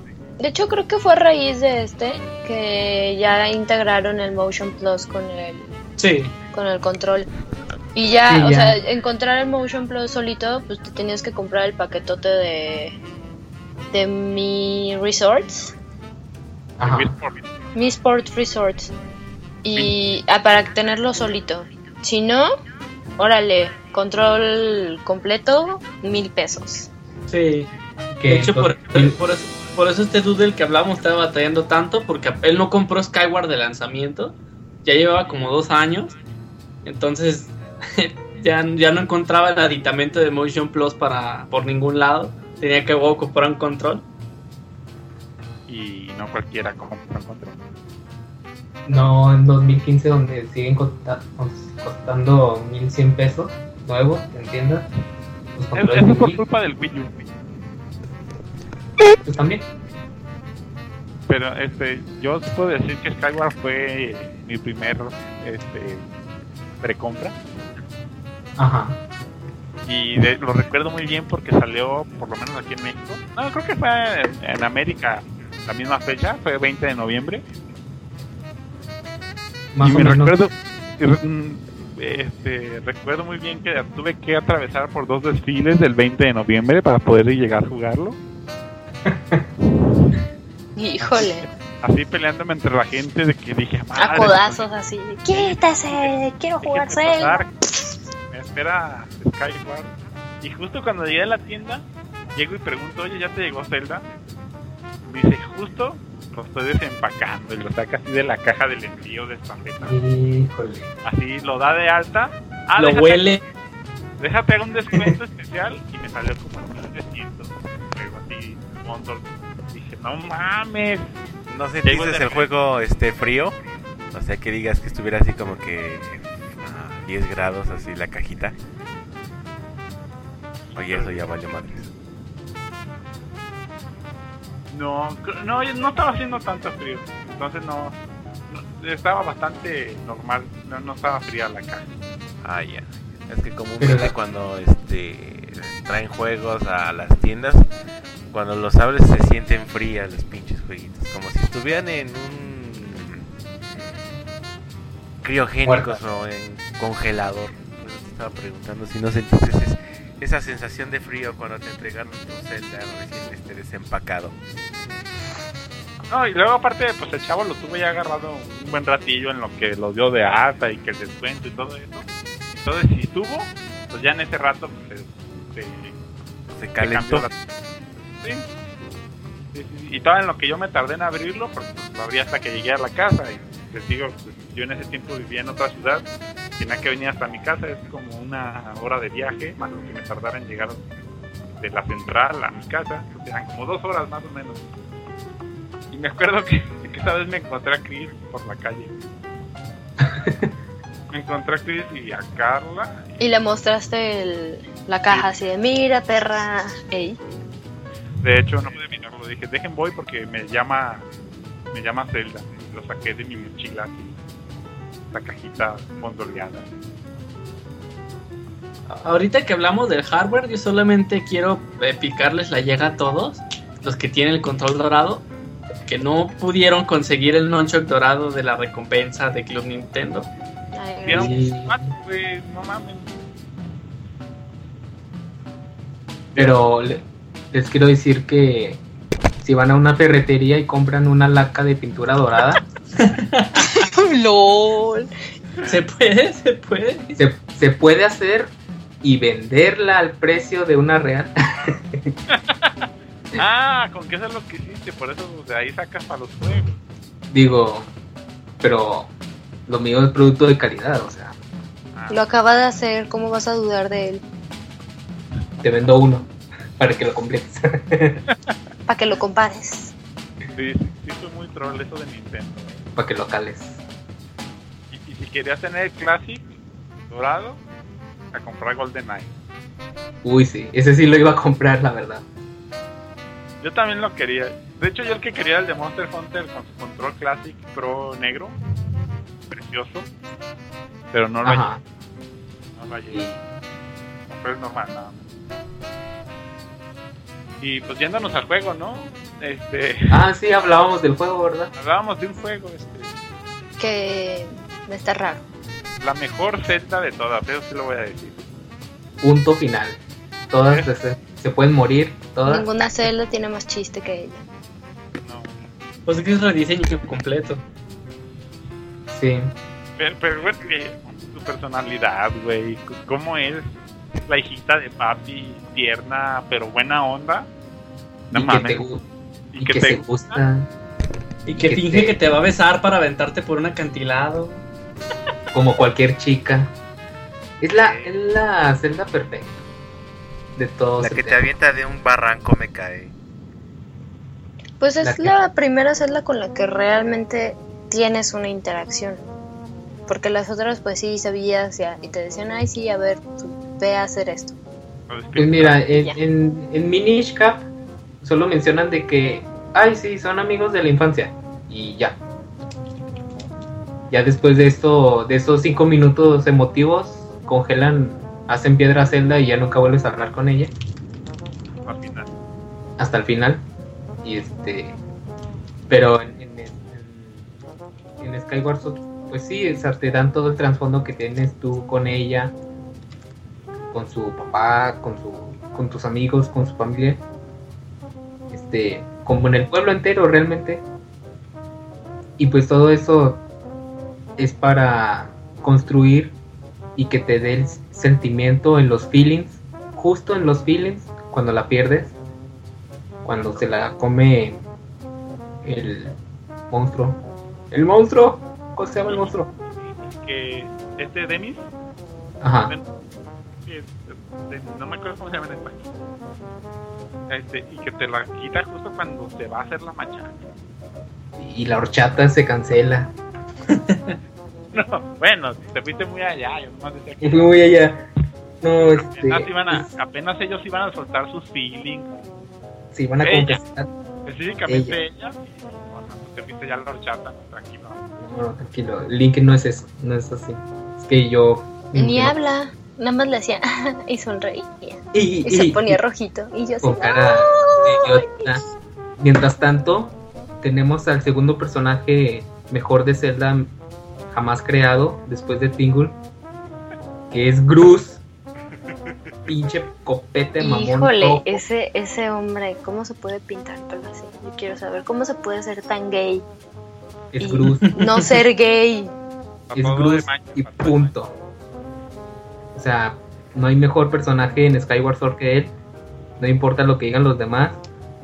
Edo puede decir lo que sea en el chat, no lo voy a leer porque no puede haber mejor que Gruz en todo el juego.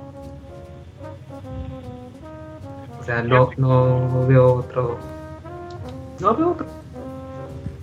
Un planteamiento que te ponen en muchos de los personajes es que empiezan siendo una cosa y terminan siendo otra muy distinta.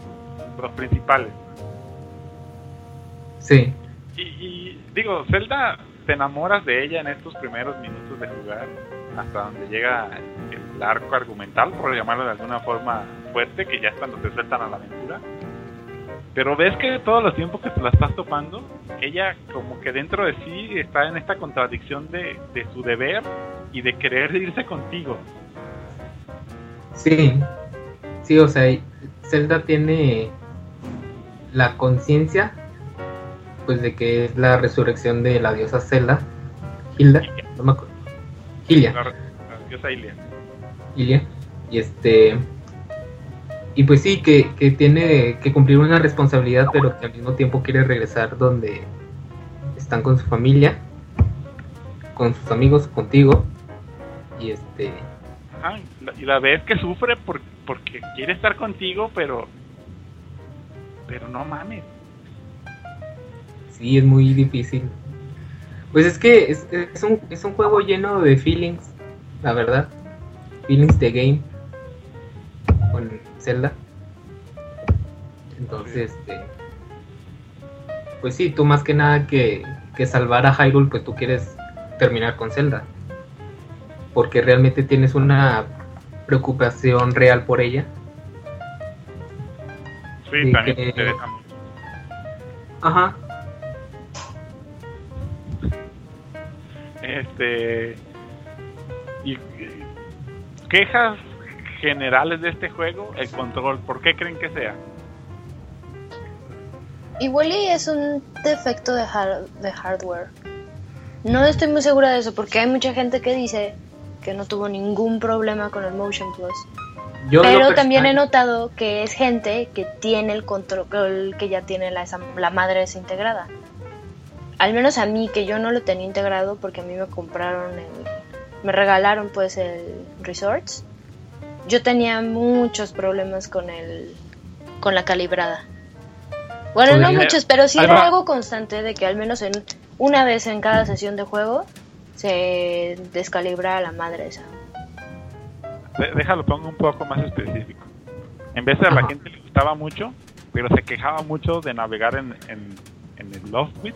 En el, Ah, en el pajarito. No, Sí, pájaro. En el Neburia. ¿Cómo se llama? se quejaban mucho de, de ese control. Neburi. En el Neburi. Yo al principio no pude. Yo al principio así que te lo sueltan de que, ándale, este, termina la carrera, ¿no? O sea, yo creo que me estuve ahí una hora haciendo esa primera carrera del principio. La, sí, está bien complicada La de. Harry Potter. para agarrarle. Ajá, Ajá. la de, esa. No, o sea, no, la verdad sí fue una hora así muy frustrante porque no, pues no le llevaba a los controles hasta que, no sé, como que moví la mano o, o descubrí que sosteniéndolo de cierta manera ya pude.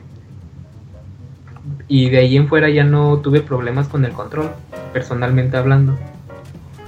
Fíjate que yo creo que esa parte de esa carrera en específico es para eso.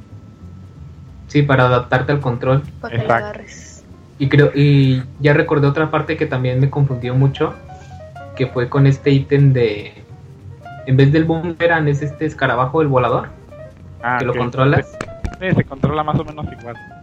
Se controla más o menos igual, pero también era hallarte este pues más o menos cómo se manejaba más la cámara y el movimiento. Sí. Igualmente el, el primer templo que, que lo utilizas pues es para pues para darte indicaciones de que mira aquí hay una puerta que puedes abrir con esto o aquí hay un pasillo muy estrecho entonces para que le hagas la lucha y ya de, de ahí en fuera pues ya fue muy natural manejarlo Que, que también una, una de las cosas importantes fue este, introducción de la estamina, ¿no? En, en un Zelda. Ah, sí que se cansaba. sí ¿Sí? y, y otro También en el chat nos comentan que les molesta la poca exploración. Ok. Este, nada más, eh, ahorita vamos para allá. Chris, ¿ibas a decir algo? No, pues bueno, en el caso del control, ahorita lo que decían de los problemas, este, yo pienso que Chesto va, va a estar muy correcta en, en decir que era por el Motion Plus adicional, porque a, a mí nunca me tocó tenerlo que andar calibrando tanto. Este, por lo general cuando era calibrarlo era porque ya estuve moviéndome como estúpido, que estaba agitando la mano como si fueran maracas a lo güey. Este, pero de ahí en más, si por algo se, se perdía el centro, creo que con un botón, con el de más, algo así, lo, lo volvías a recolocar. Eh, y pues ya en, en la navegación, como con el Neburi o con el escarabajo, lo sentí muy natural. Este, y ahorita que dice con lo de la exploración, eh, pues, si David tiene plan de ir, de agarrarnos orilla, me espero. Ok. No, si quieres empieza. Vamos para allá. Sí, es que la verdad no hay mucho que explorar. Ah, lo, con lo que compensan esto de cierta manera es que conforme progresa el juego, regresas a las mismas áreas, pero con distintos este, eh, entornos. Por ejemplo, el bosque está inundado, ya es otro. Ya es completamente otro nivel a pesar de que se reduce el área. Entonces, esto, como, como digo, este compensa de cierta manera la poca exploración porque te, te, te dan el, el mismo entorno, pero para explorarlo de, de- por otro ángulo y con distintas mecánicas. Entonces ya, sí- ya sientes que, que, que esa área, a pesar de que es algo que ya conocías, es algo totalmente nuevo y la exploración se expande. Sí. Sí, sí, sí. ¿Qué- qué sí eh, es mucho backtracking Mucho, pero en general Zelda siempre ha tenido backtracking. Yo no sé por qué la gente se quejó de eso. Pues creo que se queja más que nada porque solamente tenemos las tres áreas que es este el bosque, el volcán y el del agua, Desierto, el desierto. el desierto. A ver, chavos, regresamos. Para. Vamos a rola. Ah, Ahorita regresamos, recapitulamos y. Bueno, terminamos de comentar Skyward. Recapitulamos, mencionamos la línea del tiempo Pacheca y ya. Y nos falta un juego. Sí, nos falta uno. Ok. Ok.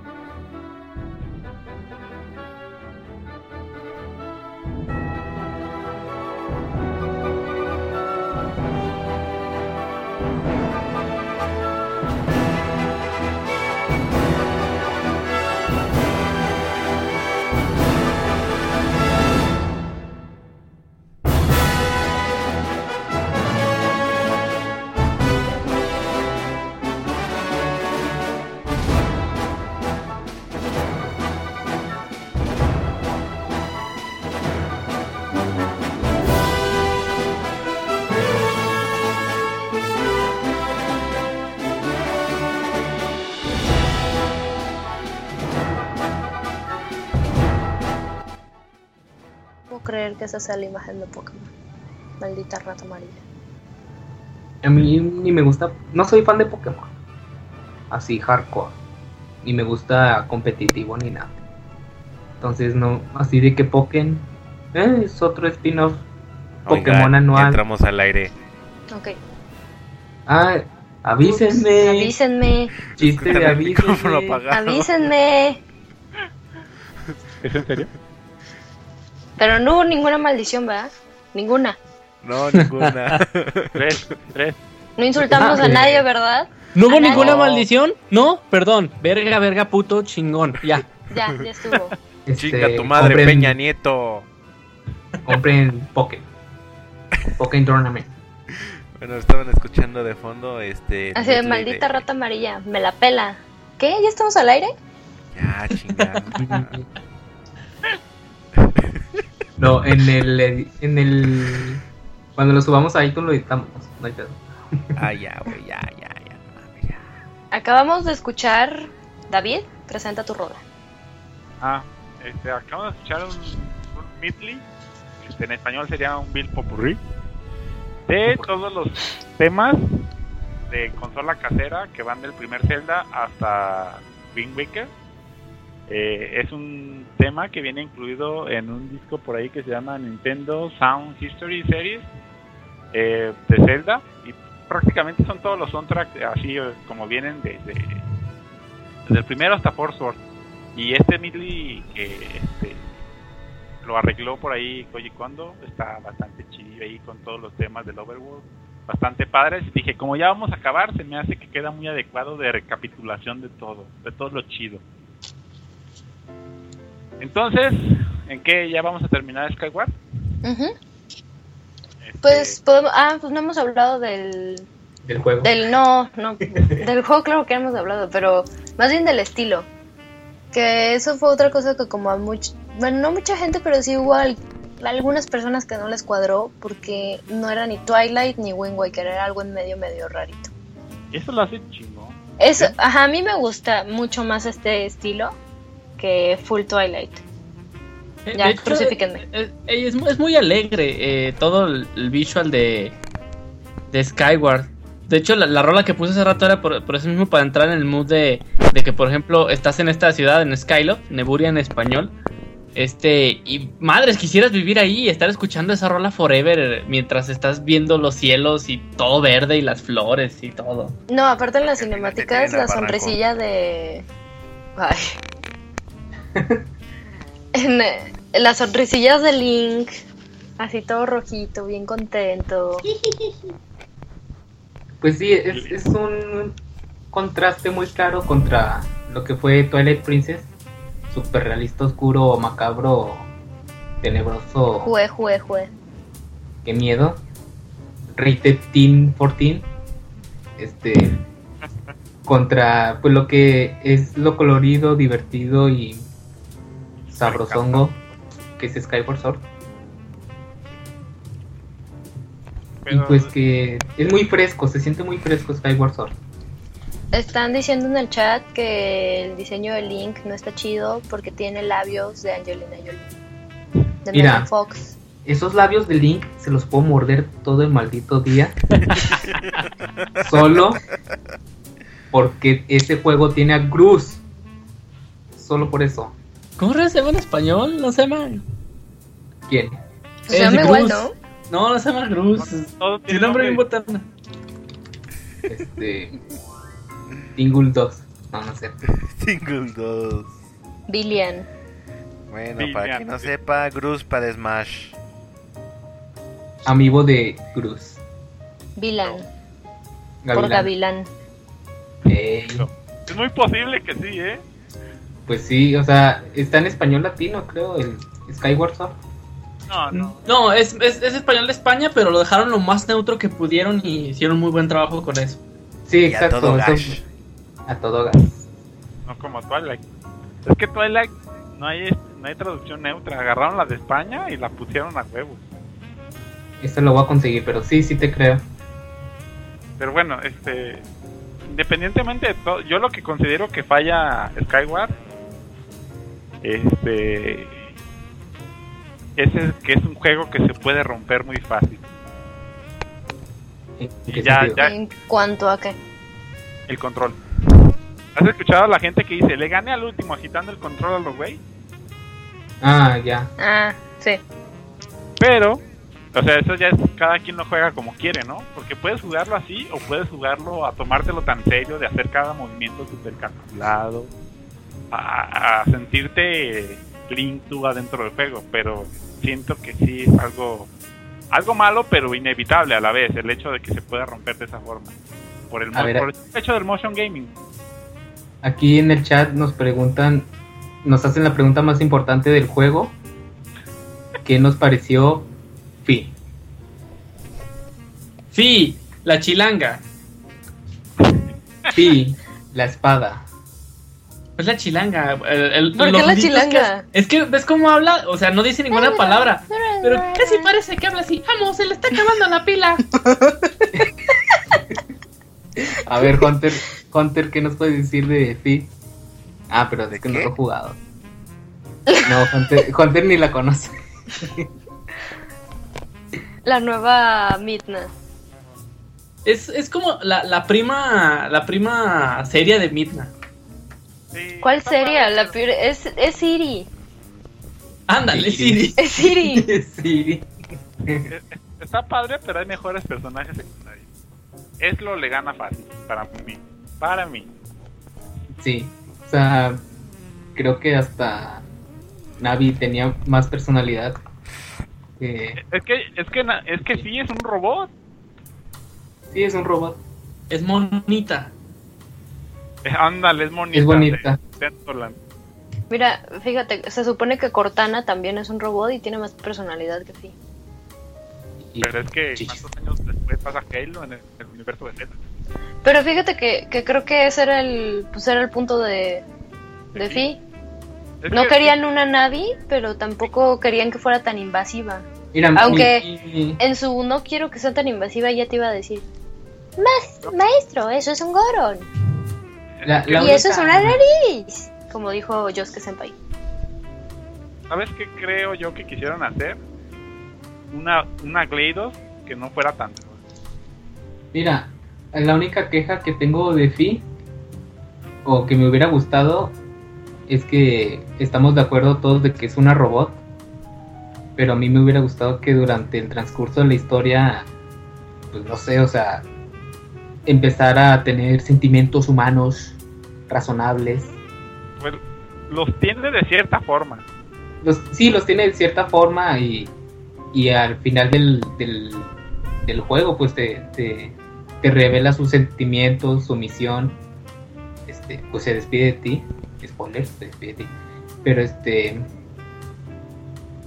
pues sí, a mí me hubiera gustado más que Fi creciera como personaje relevante dentro de la historia, más que nada en, en su personalidad, porque en sí eh, ya sabemos que Fi es la Master Sword y ya sabemos qué significa la Master Sword en la serie de Zelda. Sí. De- De hecho, prácticamente toda la historia del juego es alrededor de la Master. De forjarla. Sí, sí, sí. De hecho, pues es de darle el, la importancia poder. que tiene. O sea, de Sí, que sí. te expliquen de dónde tiene ese poder que ¿Dónde repele al mal. Sí, todo ese peso dentro de la historia. De todos los Zelda. Bueno, Sí. excepto Force Sword, ¿verdad? Excepto Force Sword. Y pues sí, como dicen acá, pues es el espíritu de la espada, por eso es tan mecanizada. A mí, en lo personal, me agrada bastante. Fi. No, No, no, no, no, me... No, no, no tengo una animadversión contra ella como con Navi. Que Mira, si eh, hubiera una Navi física, la aplastaría. y luego se la daría a mi perro a comer para volverla a aplastar. dentro del perro. Sí, Pobre perro.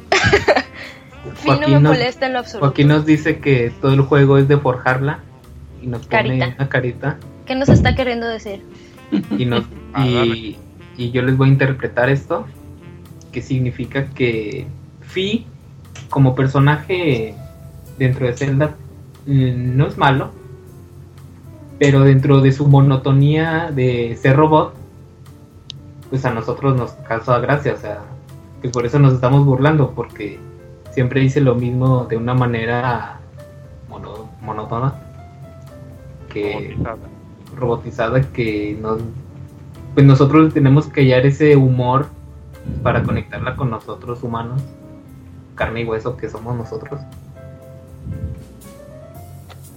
Y que, y que de nuevo, pues al final del juego se pone muy emotivo tu, Despedida. tu, despedida, tu misión con Fi, con Zelda, con Cruz, eh, con todos. Pinche Cruz. Güey, pues, Cruz. Sí, David. aplica muy bien el dicho de nadie sabe lo que tiene hasta que lo ve perdido. Y la verdad es que a Fila la, la aprecias hasta que ya no la tienes. Sí. Ya no sabes cuánto te queda de pila cuando ya no tienes. Exactamente. en otros juegos así. que- Sin fin no puedo voltear a ver los focos del Wiimote. No. No. Sí. Pero grandes momentos, digo, ¿quién no se aventó corriendo desde la isla así, que vas corriendo en putiza y te avientas y le hablas a tu pájaro? Eso está bien padre. Así te esperas. Hasta hablarle. ¿Quién, ¿Quién no hizo eso? Pero de noche. Uf. Uf. ¿Que no te dejan? Pues no, los, los pájaros están dormidos, yo creo. Eh, no, no- no sé si mi memoria me falle, pero ya ves que te aventabas y si no llamabas nunca al pájaro cuando ibas llegando al suelo se abría el pañuelito, ¿no? Ujú. La, ¿Qué les tocó? la mantita que te No. hace Zelda. ¿No les tocó triquear el juego para que no pasara eso y ver cómo Link se metió un madrazo? No. Ah, yo sí. De hecho, no se abre solo, Chris. Tú lo tienes que abrir. A, a mí me pasaba unas veces que se abría solo y me daba coraje porque yo lo que estaba intentando era que Link se partiera la madre. Sí, hay unas veces que, que se abre automático. No, y, y sí te baja como cinco corazones cuando haces eso. Pues está bien perro ver a Link. ¡Pagas! ¡Ay, ay, ay, ay, ay! Sí, está cabrón. Pero sí, también volar con el Neburi, con la música de orquesta acompañándote. Tiene cosas muy padres. Y creo que todos coincidimos en que todo lo de la exploración limitada se debe a que el Wii sí le quedó chico a este Zelda. Sí. Sí. No, nos impactó más ah, gráficamente y argumentalmente que en el gameplay. Bueno, en el gameplay también nos sorprendió, pero sí es este factor de, la exploración fue en lo que no. exploración. Ajá. Porque era muy limitado todo. Sí, Pero aún así se veía hermoso. Ah, claro. Sí. Oigan, quiero de, de aventar, aventarse al vacío. Nunca fueron lo suficientemente ojetes como para agarrar al, al gatito rosa y aventarlo a ver si moría. Sí. Sí. Y, sí. y- y- y daba, y daba más risa cuando veías que regresaba volando con su colita de helicóptero. Sí. De hecho me dio coraje. Dije, pinche gato, ¿por qué no se muere? Ya la estabas aventando. Y aparte era, era vampiro, ¿no? Gato vampiro, porque la noche Eh, eh, es que no, no sé si, si, si aventarme el spoiler, pero los animales en Eburia de noche son agresivos por una razón. Ya no me acuerdo, pero sí me acuerdo, pero no Hazlo, recuerdo la razón. Cuenta, cuenta. ¿Qué, David? Cuéntalo. ¿Me lo aviento? Sí. Sí. ¿No se agüitan? Ah, Lo que pasa es que hay, hay un side quest. eh, en la parte de abajo de Neburia eh, hay un demonio. No me acuerdo cómo se llama en inglés. Creo que en español se llama Murcego. Este que dice que, que le, le debes de llevar eh, piedras de gratitud. Que las consigues como, como haciendo de favores a, a la gente. Cuando consigues 30, que creo que son todas las del juego, se transforma en humano. Y después te das cuenta que su presencia como demonio era la que hacía que los animales fueran agresivos. Pero una vez que se convierte en humano, los animales de noche nunca vuelven a, Atacar. a atacarte. que hablando de, de esas piedras de felices agradecimiento, eran muy, ¿cómo se dice? Raras que te las dieran porque tenías un personaje que sufría mucho y de repente, ay, ya no siento nada malo. Y la soltaba y todo así que, ¿what? ¿Por qué me la diste?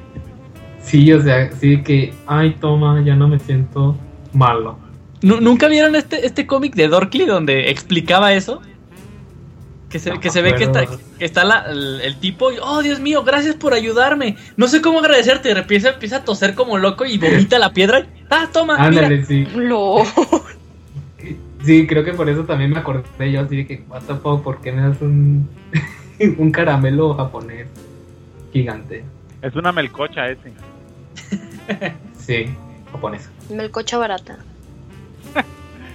Pues sí, este, grandioso Skyward Sword. Y antes de terminar, pues quiero, quiero mencionar este algo que nos estábamos pasando, que, que es el sistema de mejoramiento de las armas, Ah, claro. Claro, claro. que, Armando. pues que le daba un poco más de vida al juego, pues que era tener mejor escudo, mejor espada, este, mejorar el arco, las bombas, el escarabajo. Creo que, ¿qué más? El- la resortera, La resortera. pues sí, casi todos los ítems.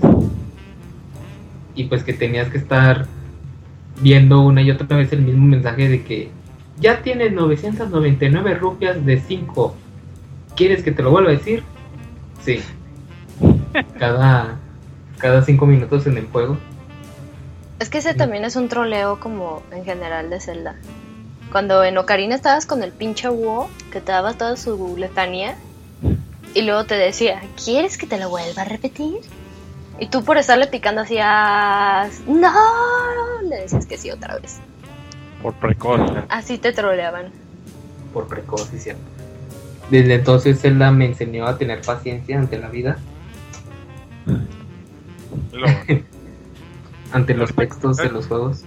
que tocaste el tema de los ítems, Armando, ahora antes de terminar yo, este, lo que me duele de Zelda, no me duele, más bien me duele de Castlevania, A ver. Ajá. es que el látigo en Zelda se controla tan perro, que me gustaría un Castlevania con ese control del látigo de Zelda Skyward. Uy. En 3D. Sí, sí, sí. Oye, güey, pues ahí está la encuesta que soltó Konami. Te, te piden santo y seña de lo que quieres en un ver eh, de regreso en Castlevania, güey. Tú siéntete libre de poner tu reseña, cabrones. Jueguen Skyward y luego me hablan. Con el látigo.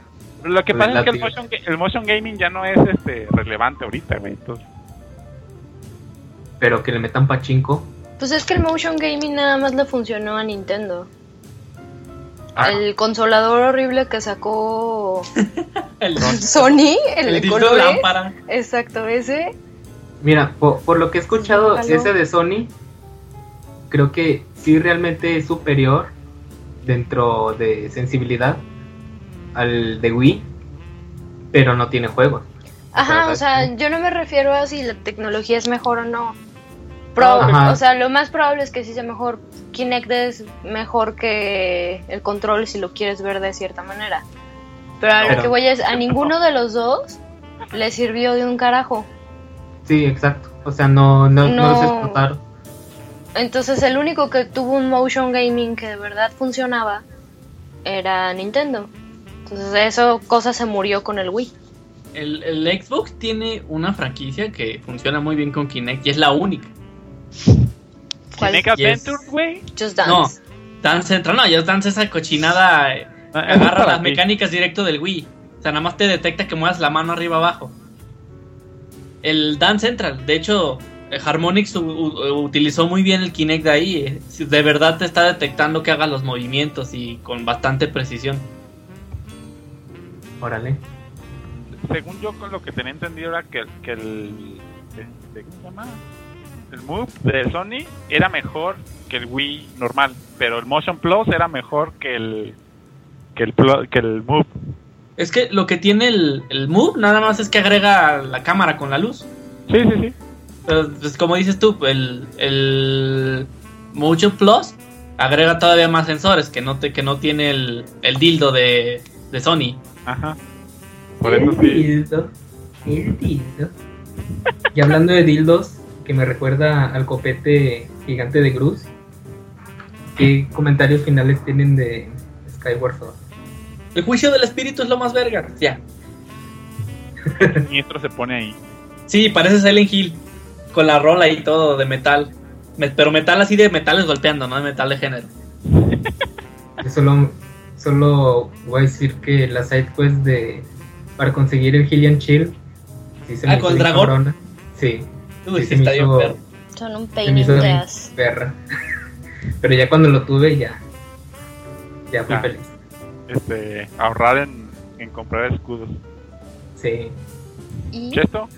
Pues nada, vamos a pasar al, al chiquito verde. al último juego que ha sacado Zel- Zelda, Nintendo hasta ahorita de Zelda. Que salió en 2013. En noviembre de 2013. Junto con Mario Kart. Mario Gatito. Uno de los Zeldas menos vendidos, supongo. Yo creo que sí. Y uno de los Zeldas que recupera ese top-down view Ciertamente.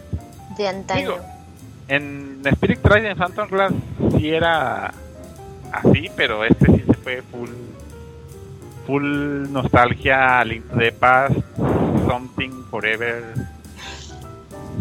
Estaba muy, estaba muy cabrón este A Link Between Worlds. Digo, Forever eh, Young. aplicaron también la, la de secuela de A Link to the Past, pero también aplicaron como Wind Waker de que es 100 años después. Ajá.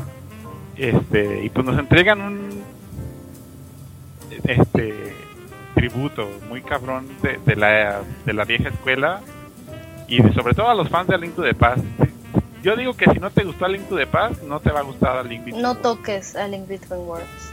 exactamente Para empezar, es, es muy, o sea, es muy notorio que es idéntico.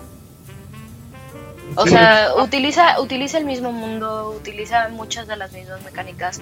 Sí, es cierto, introduce la mecánica nueva de volverse pintura, que está padrísima.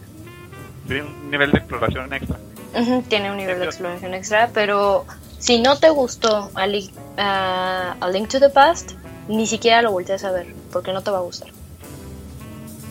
Este, y también te introduce a esta nueva mecánica que se me hizo, se me hizo interesante, más no terminó gustándome, que fue la de ahora puedes conseguir todos los ítems del juego de una sola vez, o en partes, o como tú gustes, y, y aviéntate el juego como tú quieras. de una sola vez entre comillas Bueno, sí, Por- porque digo no tienes todo el inventario desde el principio pero ciertamente te dan como esta opción no de, de ilusión de, de vete a donde quieras ajá, porque como que no tiene tanta relevancia los calabozos porque los ítems ya no los consigues en los calabozos no, ya, ya son por fuera. Y en cualquier momento, si es que tienes las rupias necesarias. A ver, Sí. ¿y ustedes qué opinan de esto de que es mucho más sencillo? pues A mí, a mí no, no se me hizo sencillo, o sea, tiene un nivel de dificultad bien, al igual que Link to the Past. O sea, yo sí lo disfruté en su dificultad.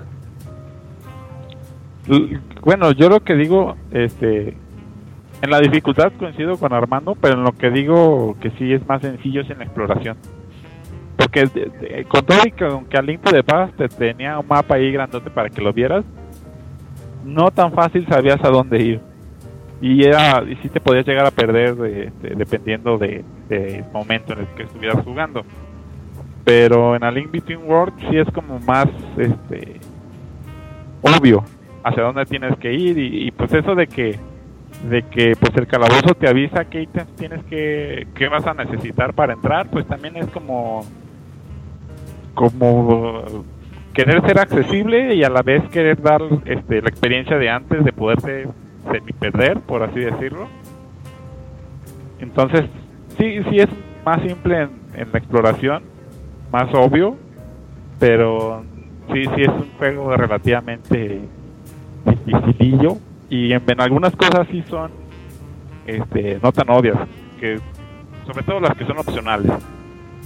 Digo yo en mi experiencia puedo decir que, que una de las cosas que más me gustan de Aliento de Paz son las Pegasus Bot Boots eh, perdón eh, me traba ir corriendo por toda la pantalla a, toda- a toda velocidad y yo este cuando estrené el juego era lo que quería prácticamente llegar y, y y obtenerlas para poder explorar así el juego. Hacer Acabé el- la carga, ¿no? Que sale con... Sí, sí, sí, sí, sí. Acabé el juego y nunca las obtuve. LOL. Oh, Porque no me di cuenta bien dónde las tenía que conseguir. Ya, ya, ya las conseguí, ya después de que las acabé dije, verga, con que aquí estaban. Y, te digo, y fue algo opcional, que no fue tan obvio para mí en su momento, por, porque también tuvo que ver cómo, cómo yo había bebido aliento de paz y que, este, ¿cómo puede ser? Menosprecié a este personaje que te da las botas. Entonces por eso no le tomé tanta, tanta, tanta importancia y por eso me lo aventé así. Pero sí, sí tiene por ahí sus momentos ahí no tan obvios que sí lo hacen todavía un poquito de, de la vieja escuela. a mí lo que me gusta, pues bueno, es más que el gameplay nuevo que le metieron, pues es verlo gráficamente. O sea, Ah, a mí- está bien bonito. a mí jugarlo gráficamente es, creo que es el único juego de 3DS que jugué con el 3D siempre prendido con el 3D Sí, sí, sí. este y también lo jugué con audífonos siempre para escuchar la música orquestada La música está bastante padre. Mucho arreglo de los del de Aliento de Paz, pero muy muy chidos. sí y aparte este ir al ir al bar de leche al, al bar de leche Y Hablar de este- y, y pedir una, una canción random pero sabes- "No, esa no me la sé. Ajá. Y- pero sí, o sea, co- cositas así del juego son los que son lo que me gustan. Por ejemplo, también buscar este los los pulparindos My Mais, no me acuerdo cómo se llaman. Sí, pues eran los My My, ¿no? Creo que sí. Este también me gustaba así pues pues el chiste de estos es de que en cada pantalla escuchas un ruidito y dices, "Ah, es un pulparindo My." Entonces, este pues ahora el, el puzzle pues es la manera de encontrarlo, qué ítem usar, o si, se tiene, o si te tienes que hacer pintura, por dónde irte. Ajá, ajá. Y sí, es muy entretenido buscarlos y regresarlos con su mamá. Que los Sí, de, por- de repente como que las side quests este, son más complejas que, que lo principal.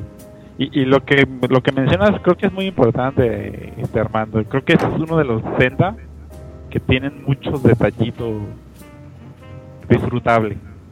Sí, porque por ejemplo desde el principio nos marcaban de que tienes la máscara de Mayoras en tu casa. Ándale. Oh, Dios mío. O sea, Remake de Mayoras. Dos años después de Confirm. Remake de Mayoras. año y medio. Sí. Pues eh, a- a- digo, a mí me encantó, pero pues, uno que sí se, se consume aliento de paz, pues sí, sí ve los, los detalles que hicieron para hacerlo más accesible. Sí. Ahora yo, yo podría decir que. Mm, Pues que sí, realmente, si no has jugado un Zelda, puedes entrarle a.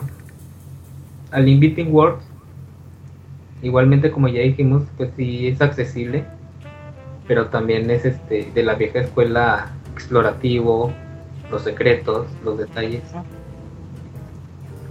Pero de que cualquier otra persona lo puede disfrutar sin, sin estarlo comparando con otros juegos de la serie o, o directamente con Aliento de Paz sin haberlo jugado, creo que sí es muy recomendable. Aunque fíjate que a la- aunque a nosotros nos guste el apartado visual, a mucha gente sí no le gustó, ¿eh? Por ser tan... Es como traer lo clásico y hacerlo 3D. Sí, es, es, es algo Es el, link, intermedio. es el link con patillas del manual.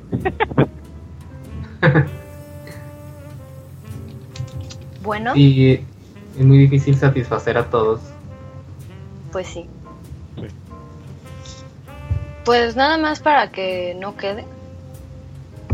Ajá. Vamos a dejar que aquí el hombre cumpla su sueño dorado, Húmedo. húmedo, de hablar de Hyrule Warriors. ¿Es en serio? Pues ya, platica, eres el único que No lo jugaste. cortes. ¿Cómo vas? ¿Cómo vas, Armando? ¿Cómo vas? Tienes cinco ya minutos, Armando. Empiezas ahora. Miren, solo les voy a decir que Hyrule Warriors es una una manera original, bueno, original no, divertida de traerles a los fans de Zelda fanservice, ya que es un juego eh, pues hack slash de este juego de Musu, Dynasty y Samurai Warriors. Samurai Dynasty Warriors, perdón. Y este Es el mismo, es el mismo. Y la verdad, ¿tiene elementos de Zelda? Sí. ¿Es un juego de Zelda? No, no, lo es. Pero como les digo, este tiene mucho fanservice, este personajes que nunca queríamos ver en un juego de Zelda. Otra vez, por ejemplo, a Maripola de Twilight Princess. La, Maripola. la No reina de los insectos. O sea, Pero. jugar con, con Tingle o jugar con la princesa Sora de Ocarina of Time. O sea, son personajes que nunca los tomarías Ruto en bebé, cuenta. se llama Ruto. Ay, perdón. Ruto, Ruto bebé chiquita que está encuerada, pero le ponen como si, tra- si trajera escote de escamas para que no piense que esté desnuda. Este. Pues son personajes que nunca pensaríamos tomarlos en cuenta en primer lugar para un juego de este tipo de Zelda. Pero que al final es un juego divertido. Si les gusta la serie de Zelda, les va a gustar Hyrule Warriors. Este. Yo no diría eso tan a la ligera, man. No, Bueno. sí, es, es No un statement muy pesado. Si les gusta el... ¿Qué es? ¿El hack and slash?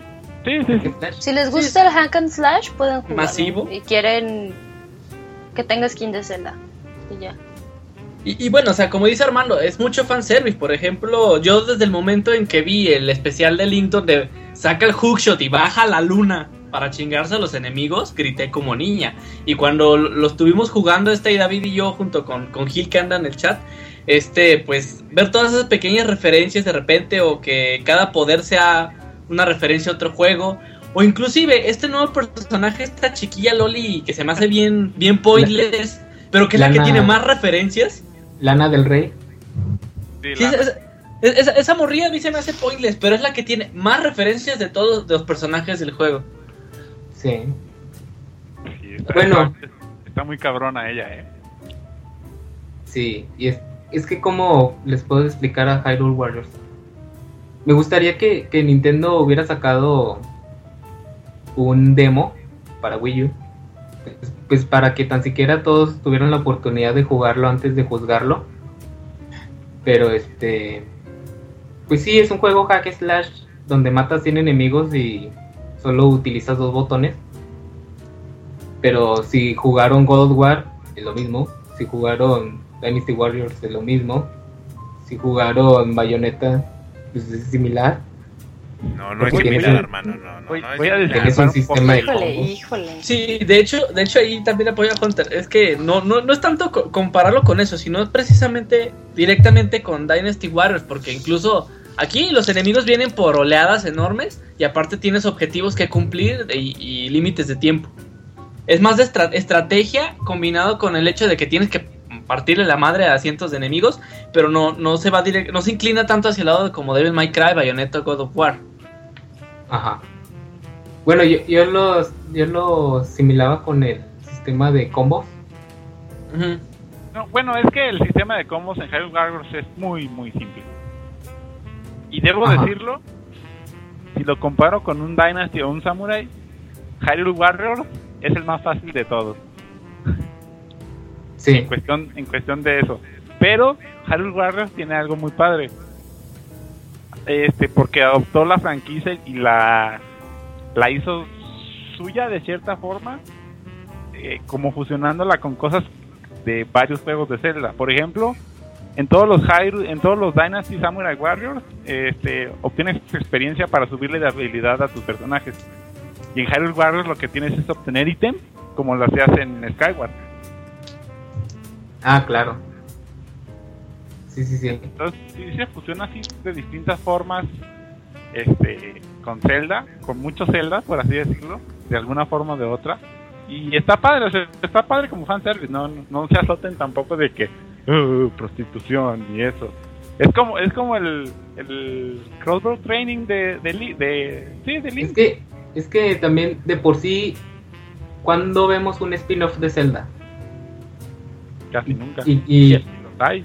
y cada año tenemos cuatro spin-offs de Pokémon, cuatro spin-offs de Mario Bros. O sea, Oye, pues está el Zelda de CDI. Por eso no, por eso no hacen spin-offs. Pero es que ese no es- lo malo de ese es que no es spin-off. Ese iba a ¿Es ser canon? iba a ser canon. Obviamente que lo mataron después de lo culero que quedó. Pero si no hubiera quedado tan culero, hubiera quedado como canon. Pues es por, ¿por qué crees que luego tienen miedito de hacer serie de Zelda? Pues el Excuse me, princess. pero en su momento pegó. Ya que, ya que llegara al internet, hiciera sus bromitas de Pues tú YouTube. te la pasas haciendo memes del de CDI. Sí, pero yo, yo no significa que, Que me que burlen. ¿sabes cómo? Ajá. O sea, es de internet, te digo, o sea, en su momento. En su momento, pues nadie sabía qué iba a pasar. Pues no. Nadie sabía qué ibas, qué tanto iba a trascender o qué tanto se iba a hundir. Aunque pues yo creo que los decidí ahí fue el mismo día que salieron, ¿no? Pero este, Bueno, el caño. pues vamos a pues, repasar los juegos, pero con la línea temporal, comillas, comillas, que yo creo que fue una vil excusa porque todo el mundo la pedía, que se la sacaron de la manga, pero bueno. No, no todo. Bueno, mucha gente lo pedía, pero sí fue un pretexto ahí, vamos. Por favor, Miyamoto, arregla nuestras disputas de fanboys en los foros. ¡Ah! Y se inventó este pedo. Lo peor es que siguen de seguro. Seguramente. sí, yo, yo me acuerdo de estar en un foro y todavía siguen peleando desde el 2007 este, sobre la línea del tiempo. Y con cada juego se revive el tema. Pues sí, porque ¿Quién la tienen va a que decir? acomodarlo en algún lado. Yo, ¿Quién la va a decir, Chito, Yo. tú? yo, ¿Tú tienes tu Biblia ahí? sí. Yo aquí tengo Hyrule Historia. Empieza con The Legend of Zelda Skyward Sword. Luego es The Legend of Zelda The Minish Cap. Luego The Legend of Zelda Four Swords. Y luego llega a The Legend of Zelda Ocarina of Time. Y aquí se parten tres líneas temporales. En una en la que Link no derrota a Ganon y se va al diablo. Que es la, erra- que es la te- línea temporal del fracaso. ¿Y que Que empieza con... Ajá, ¿decías David? Ah, que, que esa es cuando Link se regresa del futuro y se queda el futuro sin un Link, según yo. Sí, creo que sí. Sí. No. A ver, es que está la, la línea donde Link se muere, el héroe derrotado, luego Ah, el héroe triunfa, que aquí se divide en dos, que es donde Link se va A buscar a, a, a Navi, Navi y la otra en donde desaparece. desaparece. Pero Entonces- quedándonos en la de el fracaso, ah, Ajá, ok, ya, ya. va donde se murió. The Legend of Zelda, A Link to the Past. Ajá. Luego sigue Oracle of Seasons y Oracle of Ages.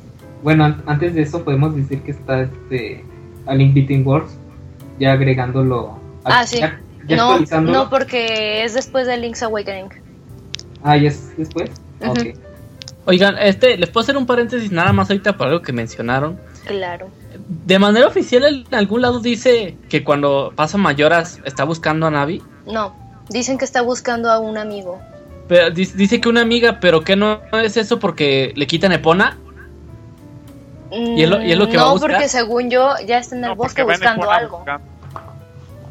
Eh, viene, no sé si viene en Hyrule Historia o David tiene el manga, pero hay unos donde mencionan el previo antes de Ma- Mayoras, ¿no? En el mismo juego. No, no, pero hay, hay, hay como un manga que menciona que estaba haciendo Link en- después de que salió de Hyrule y en lo que llegó a Termina. Sí, es en el manga. Eh, ¿No viene en el, en el Hyrule Historia? No. No, creo, creo que los mangas no lo toman canon. Sí, podría ser nada más eh, ahí medio random, ¿eh? O sea, en el juego dice está buscando un amigo. No, porque dice friend y en inglés pues puede ser amigo o amiga, no dice nada más. Ah, Ok. Sí, es que, bueno, Pero yo sabe- tenía esa- sabemos que, que Link nada más socializa con mujeres, debe ser amiga. Probablemente. Entonces ahí sí no, no sabemos. Ok, ok. Prosigan, prosigan. Gracias. Después del Oracle of Seasons the Ages sigue A Link's Awakening. Luego A. Link Between Worlds. Ok. Luego el primer Zelda, The Legend of Zelda. Y luego The Adventures of Link. Sí, donde por fin le puede poner una mano encima a la princesa. Jijiji.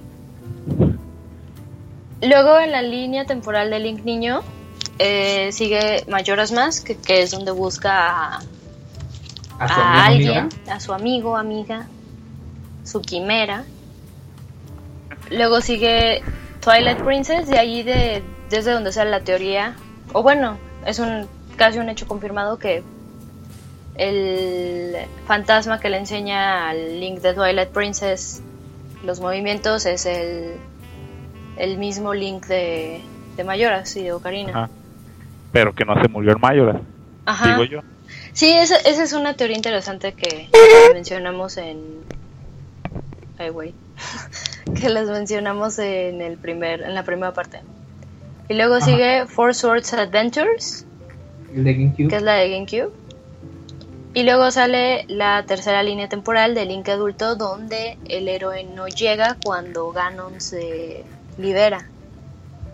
Sí, que ese es el cuando Link se va del futuro, ¿no? Ese es el niño. Ujú. Ah, ok. que es The Legend of Zelda, The Wind Waker. Luego sigue The Phantom Hourglass. Y para terminar Spirit Tracks. Que el Spirit Tracks pues es el que trae más... Está más pegado a una edad moderna, por así decirlo, por lo de los trenes. A ver, pregunta, ¿dónde creen que van a meter a Triforce Heroes? Yo digo que lo van a meter en después de, de Four Swords Adventures.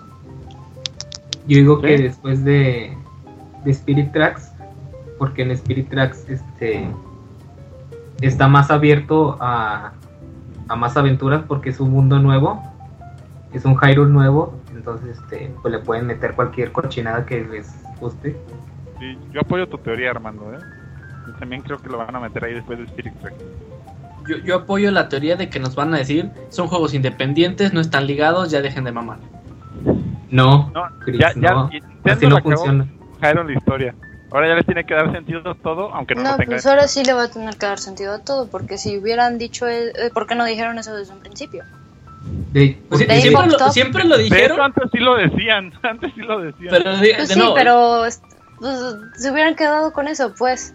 pues lo pueden volver a decir, o sea, es Nintendo. Así como de repente cambian eh, a- en las consolas anteriores entre cartuchos y discos y de nuevo cartuchos, pues pueden volver a decir, fíjate que no, luego sí, pues luego no. Pues sí, podría ser. no, Nada más, Hyrule Historia fue para vender. se los vuelvo. Fue se por los el ma- dicen en el chat, fue por el mama del 25 aniversario. Nada Claro, claro. Se los- y se los voy a volver a comprar en el 30 aniversario. Que por cierto, este, ahorita que Chris tocó los mangas, si tienen chance, léanlos, están bien bonitos y de repente ahí inventan unos como como que rellenan estos huecos de la historia, aunque Donde no, te explican qué onda. Eh, de hecho, Ajá, eso, y- eso y es los lo, que explicados. preguntaba. Eh, te- si no pronuncio mal el Nick Losting House, ahí en el, en el chat me aclaró que en ese manga que el que yo hablaba mencionan específicamente que, que en, ese, en ese tiempo Link eh, dice que va por Navi. Es lo que quería saber yo. Y ahorita que David toca los, los mangas, eh, son esas mini historias que están entre los juegos que te aclaran esos detallitos. Sí, de hecho el de Ocarina of Time te cuenta así más o menos cómo le cómo fue creciendo en su técnica de la espada porque se supone que eres un niño que de repente se encuentra yo. metido en todo este desmadre. También, no me acuerdo si en Ocarina te contaba la historia de los padres de Link, ¿no? O sea, se profundizaba ¿La también mamá? en, el- ajá, en esta guerra de que tuvieron los las razas, que el rey La unificó, bla, bla, bla. Ajá. Sí, todas esas historias que no nos han contado, pues en el manga de una cierta manera no, no lo cuentan. ¿Saben cuál está chida? La historia de la creación de la Majora's Mask. No me acuerdo. Que- Ah, Es que hace Eh, mucho que no los veo. Yo no me supe que, eh, pues, era- que era una, una raza que jugaba con poderes, ¿no? Y los encerraba en máscaras. Ah, sí, pero en el manga lo hacen mucho más específico. O sea, ah, el, pues para material, buscarlo. el, el material del que está hecho la máscara, este, no, no voy a decir aquí qué, ¿Son pero... cuerpos humanos? ¡Son caras! No, no, no, no. Ah, Está interesante, está interesante, pero sí. Si tienen chance, están muy padres los mangas de Zelda. Es una máscara de fibra de vidrio. No se engañen. La hizo Juan. Hizo Joaquín.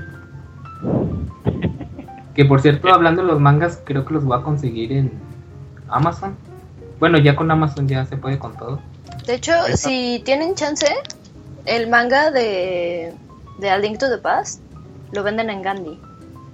Está barato, no está tan caro, está como a 200 pesos. Por Sí, si caro. quieren. Sí está acá. Quiero. Es de Editorial Luis. Hay, un- hay uno por juego, según yo.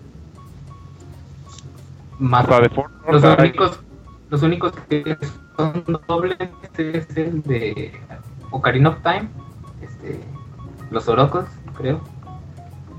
Y ya los demás son un tomo por juego. Y creo que, que este año se, se hizo pública la noticia que estaban preparando un nuevo manga. No sé si sea para el de Zelda Wii U. Que, que ya se fue a 2016. Pues ya, pues. Pues está bien. Digo, Zelda siempre se atrasa. Pues sí. Chavos, su Zelda favorito, Híjoles. que no es Ocarina. Mm, Que no, Mayoras. sea, que no sea Hyrule Warriors. No, tú no, pinche Chris. El tuyo es el que no sea Mayoras. Skyward. Ok. Skyward. ¿También? Ujú. Este, ¿Tú, Oracles of Season. Of Season. Hunter, Twilight. Okami. ¿Y el tuyo? Lolo, Kami, qué buen Zelda es. LOL. ¿Y el Este- tuyo, David? A Link to the Past. 3D Dot Game Que no sea Heroes. ese contigo. Que no sea ese contigo, güey. Ajá, no puedes decir ese. este, Wind Waker. Me voy por Wind Waker. Bueno. Ya, por fin llegamos a nuestro fin. Si nos duramos las cuatro horas que dijimos que íbamos a durar. ¿eh? ¡Eh! Más las dos del anterior son seis horas de especial de Zelda. Espérenlas en iTunes, espérenlas en iTunes, criaturas. Luego no, Si no, pues ahí nos mandan un, un mensaje y pues ya se le- se- les pasamos el link. LOL. un, un día nos aventamos especial de CDI. Por los tres juegos de. Con el, con el Street Fighter de CDI. Este. Con, con todos los juegos de Ah. CDI que son como cinco, yo creo. El de Mario estaba bien feo, bien creepy. ¿Para el de, Mar- el de Hotel Mario? ¡No! Sí. ¿Qué Creo- que le enfocaron, enfocaron a Mario. No, Mario.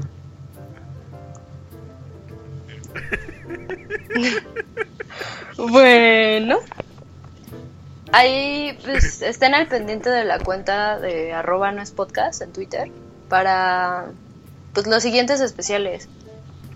Si todo sale bien, pues vamos a tener unos tres ya listos. Ajá. Que es este Metal Gear por el anuncio Sí. de The Phantom Pain. Pero pendiente. Can you waiting, huh? Y este, Metroid Metroid. Y yo- Se va a pulir un poquito. y yo voy a secuestrar el NET para hablar de Destiny. Ajá. Y Prieto, para si aquellos- hablamos del, del juego de Tingle. Sí hablamos del juego de Tingle. Ajá. Ahora va a haber un especial para solo hacer enojar a Yosuke. Que va a ser especial de shooters. Que son first person shooters. Por si alguien quieren entrarle. Y otro de, de Fighting. Estás cordialmente invitado, David, a ponerte al tiro con Edo. No, ya valió madre. Híjole. Quiero unas retas aquí. LOL. En vivo. ¿Cuál es tu personaje de Street Fighter? Todos. ¿Mío? De ese Ajá, pero son tu todos. favorito. Ah. Eh, El mío, mi main es Ken. Pero Ken depende- contra Ibuki. Bueno, Dependiendo el, el juego, pues varía. Porque digo, en tres strikes tengo a Ken, tengo a Alex, tengo a Junior Yang. ya No, Rugal. pues Ken, ya, Ken. Ay, Ay, Dios mío. Ay, se nos cayó. sí. No, Bueno. pues Ken contra Ibuki. A ver, Ok. bueno, este. El mío es Goku. El mío es Rugal. Ah, me LOL. equivoqué de, de fighting, pero bueno, este, muchas gracias a todos por acompañarnos en estas cuatro maratónicas horas de la segunda hora, es- digo, segunda parte del especial de Zelda. Muchas gracias a Cristian, a David, a. Chris, digo, ¿Quién es Cristian? digo a Chris. Es a Chris. Christopher. Ah, no sabía, perdón. A Chris, Gracias. Gracias por invitarnos. a Gracias, David, es un honor. que es Aquí. arroba mayora64 en Twitter y arroba Crystalvania. 69. Yo soy arroba chestochick en Twitter. Tenemos a Armando. Arroba Armando-Kun. Armando Army. guion bajo. Army-kun y Hunter, nuestro host. Ah, Que gracias por apoyarnos, aunque ni siquiera le gusta Zelda. Un aplauso, eh, Bravo. Eh, que es arroba Hunter Vickerness. Vikernes, para que usted se cuadre. Pero bueno. Digan adiós a todos. Ay, Adiós, chat, los amo. Vengan Zelda. Hyrule Warriors. Bye. Adiós, chicos. Y que, las- y que la pasen bien. Ya, vámonos a la chingada todos, ya. LOL. Armando no tiene pito.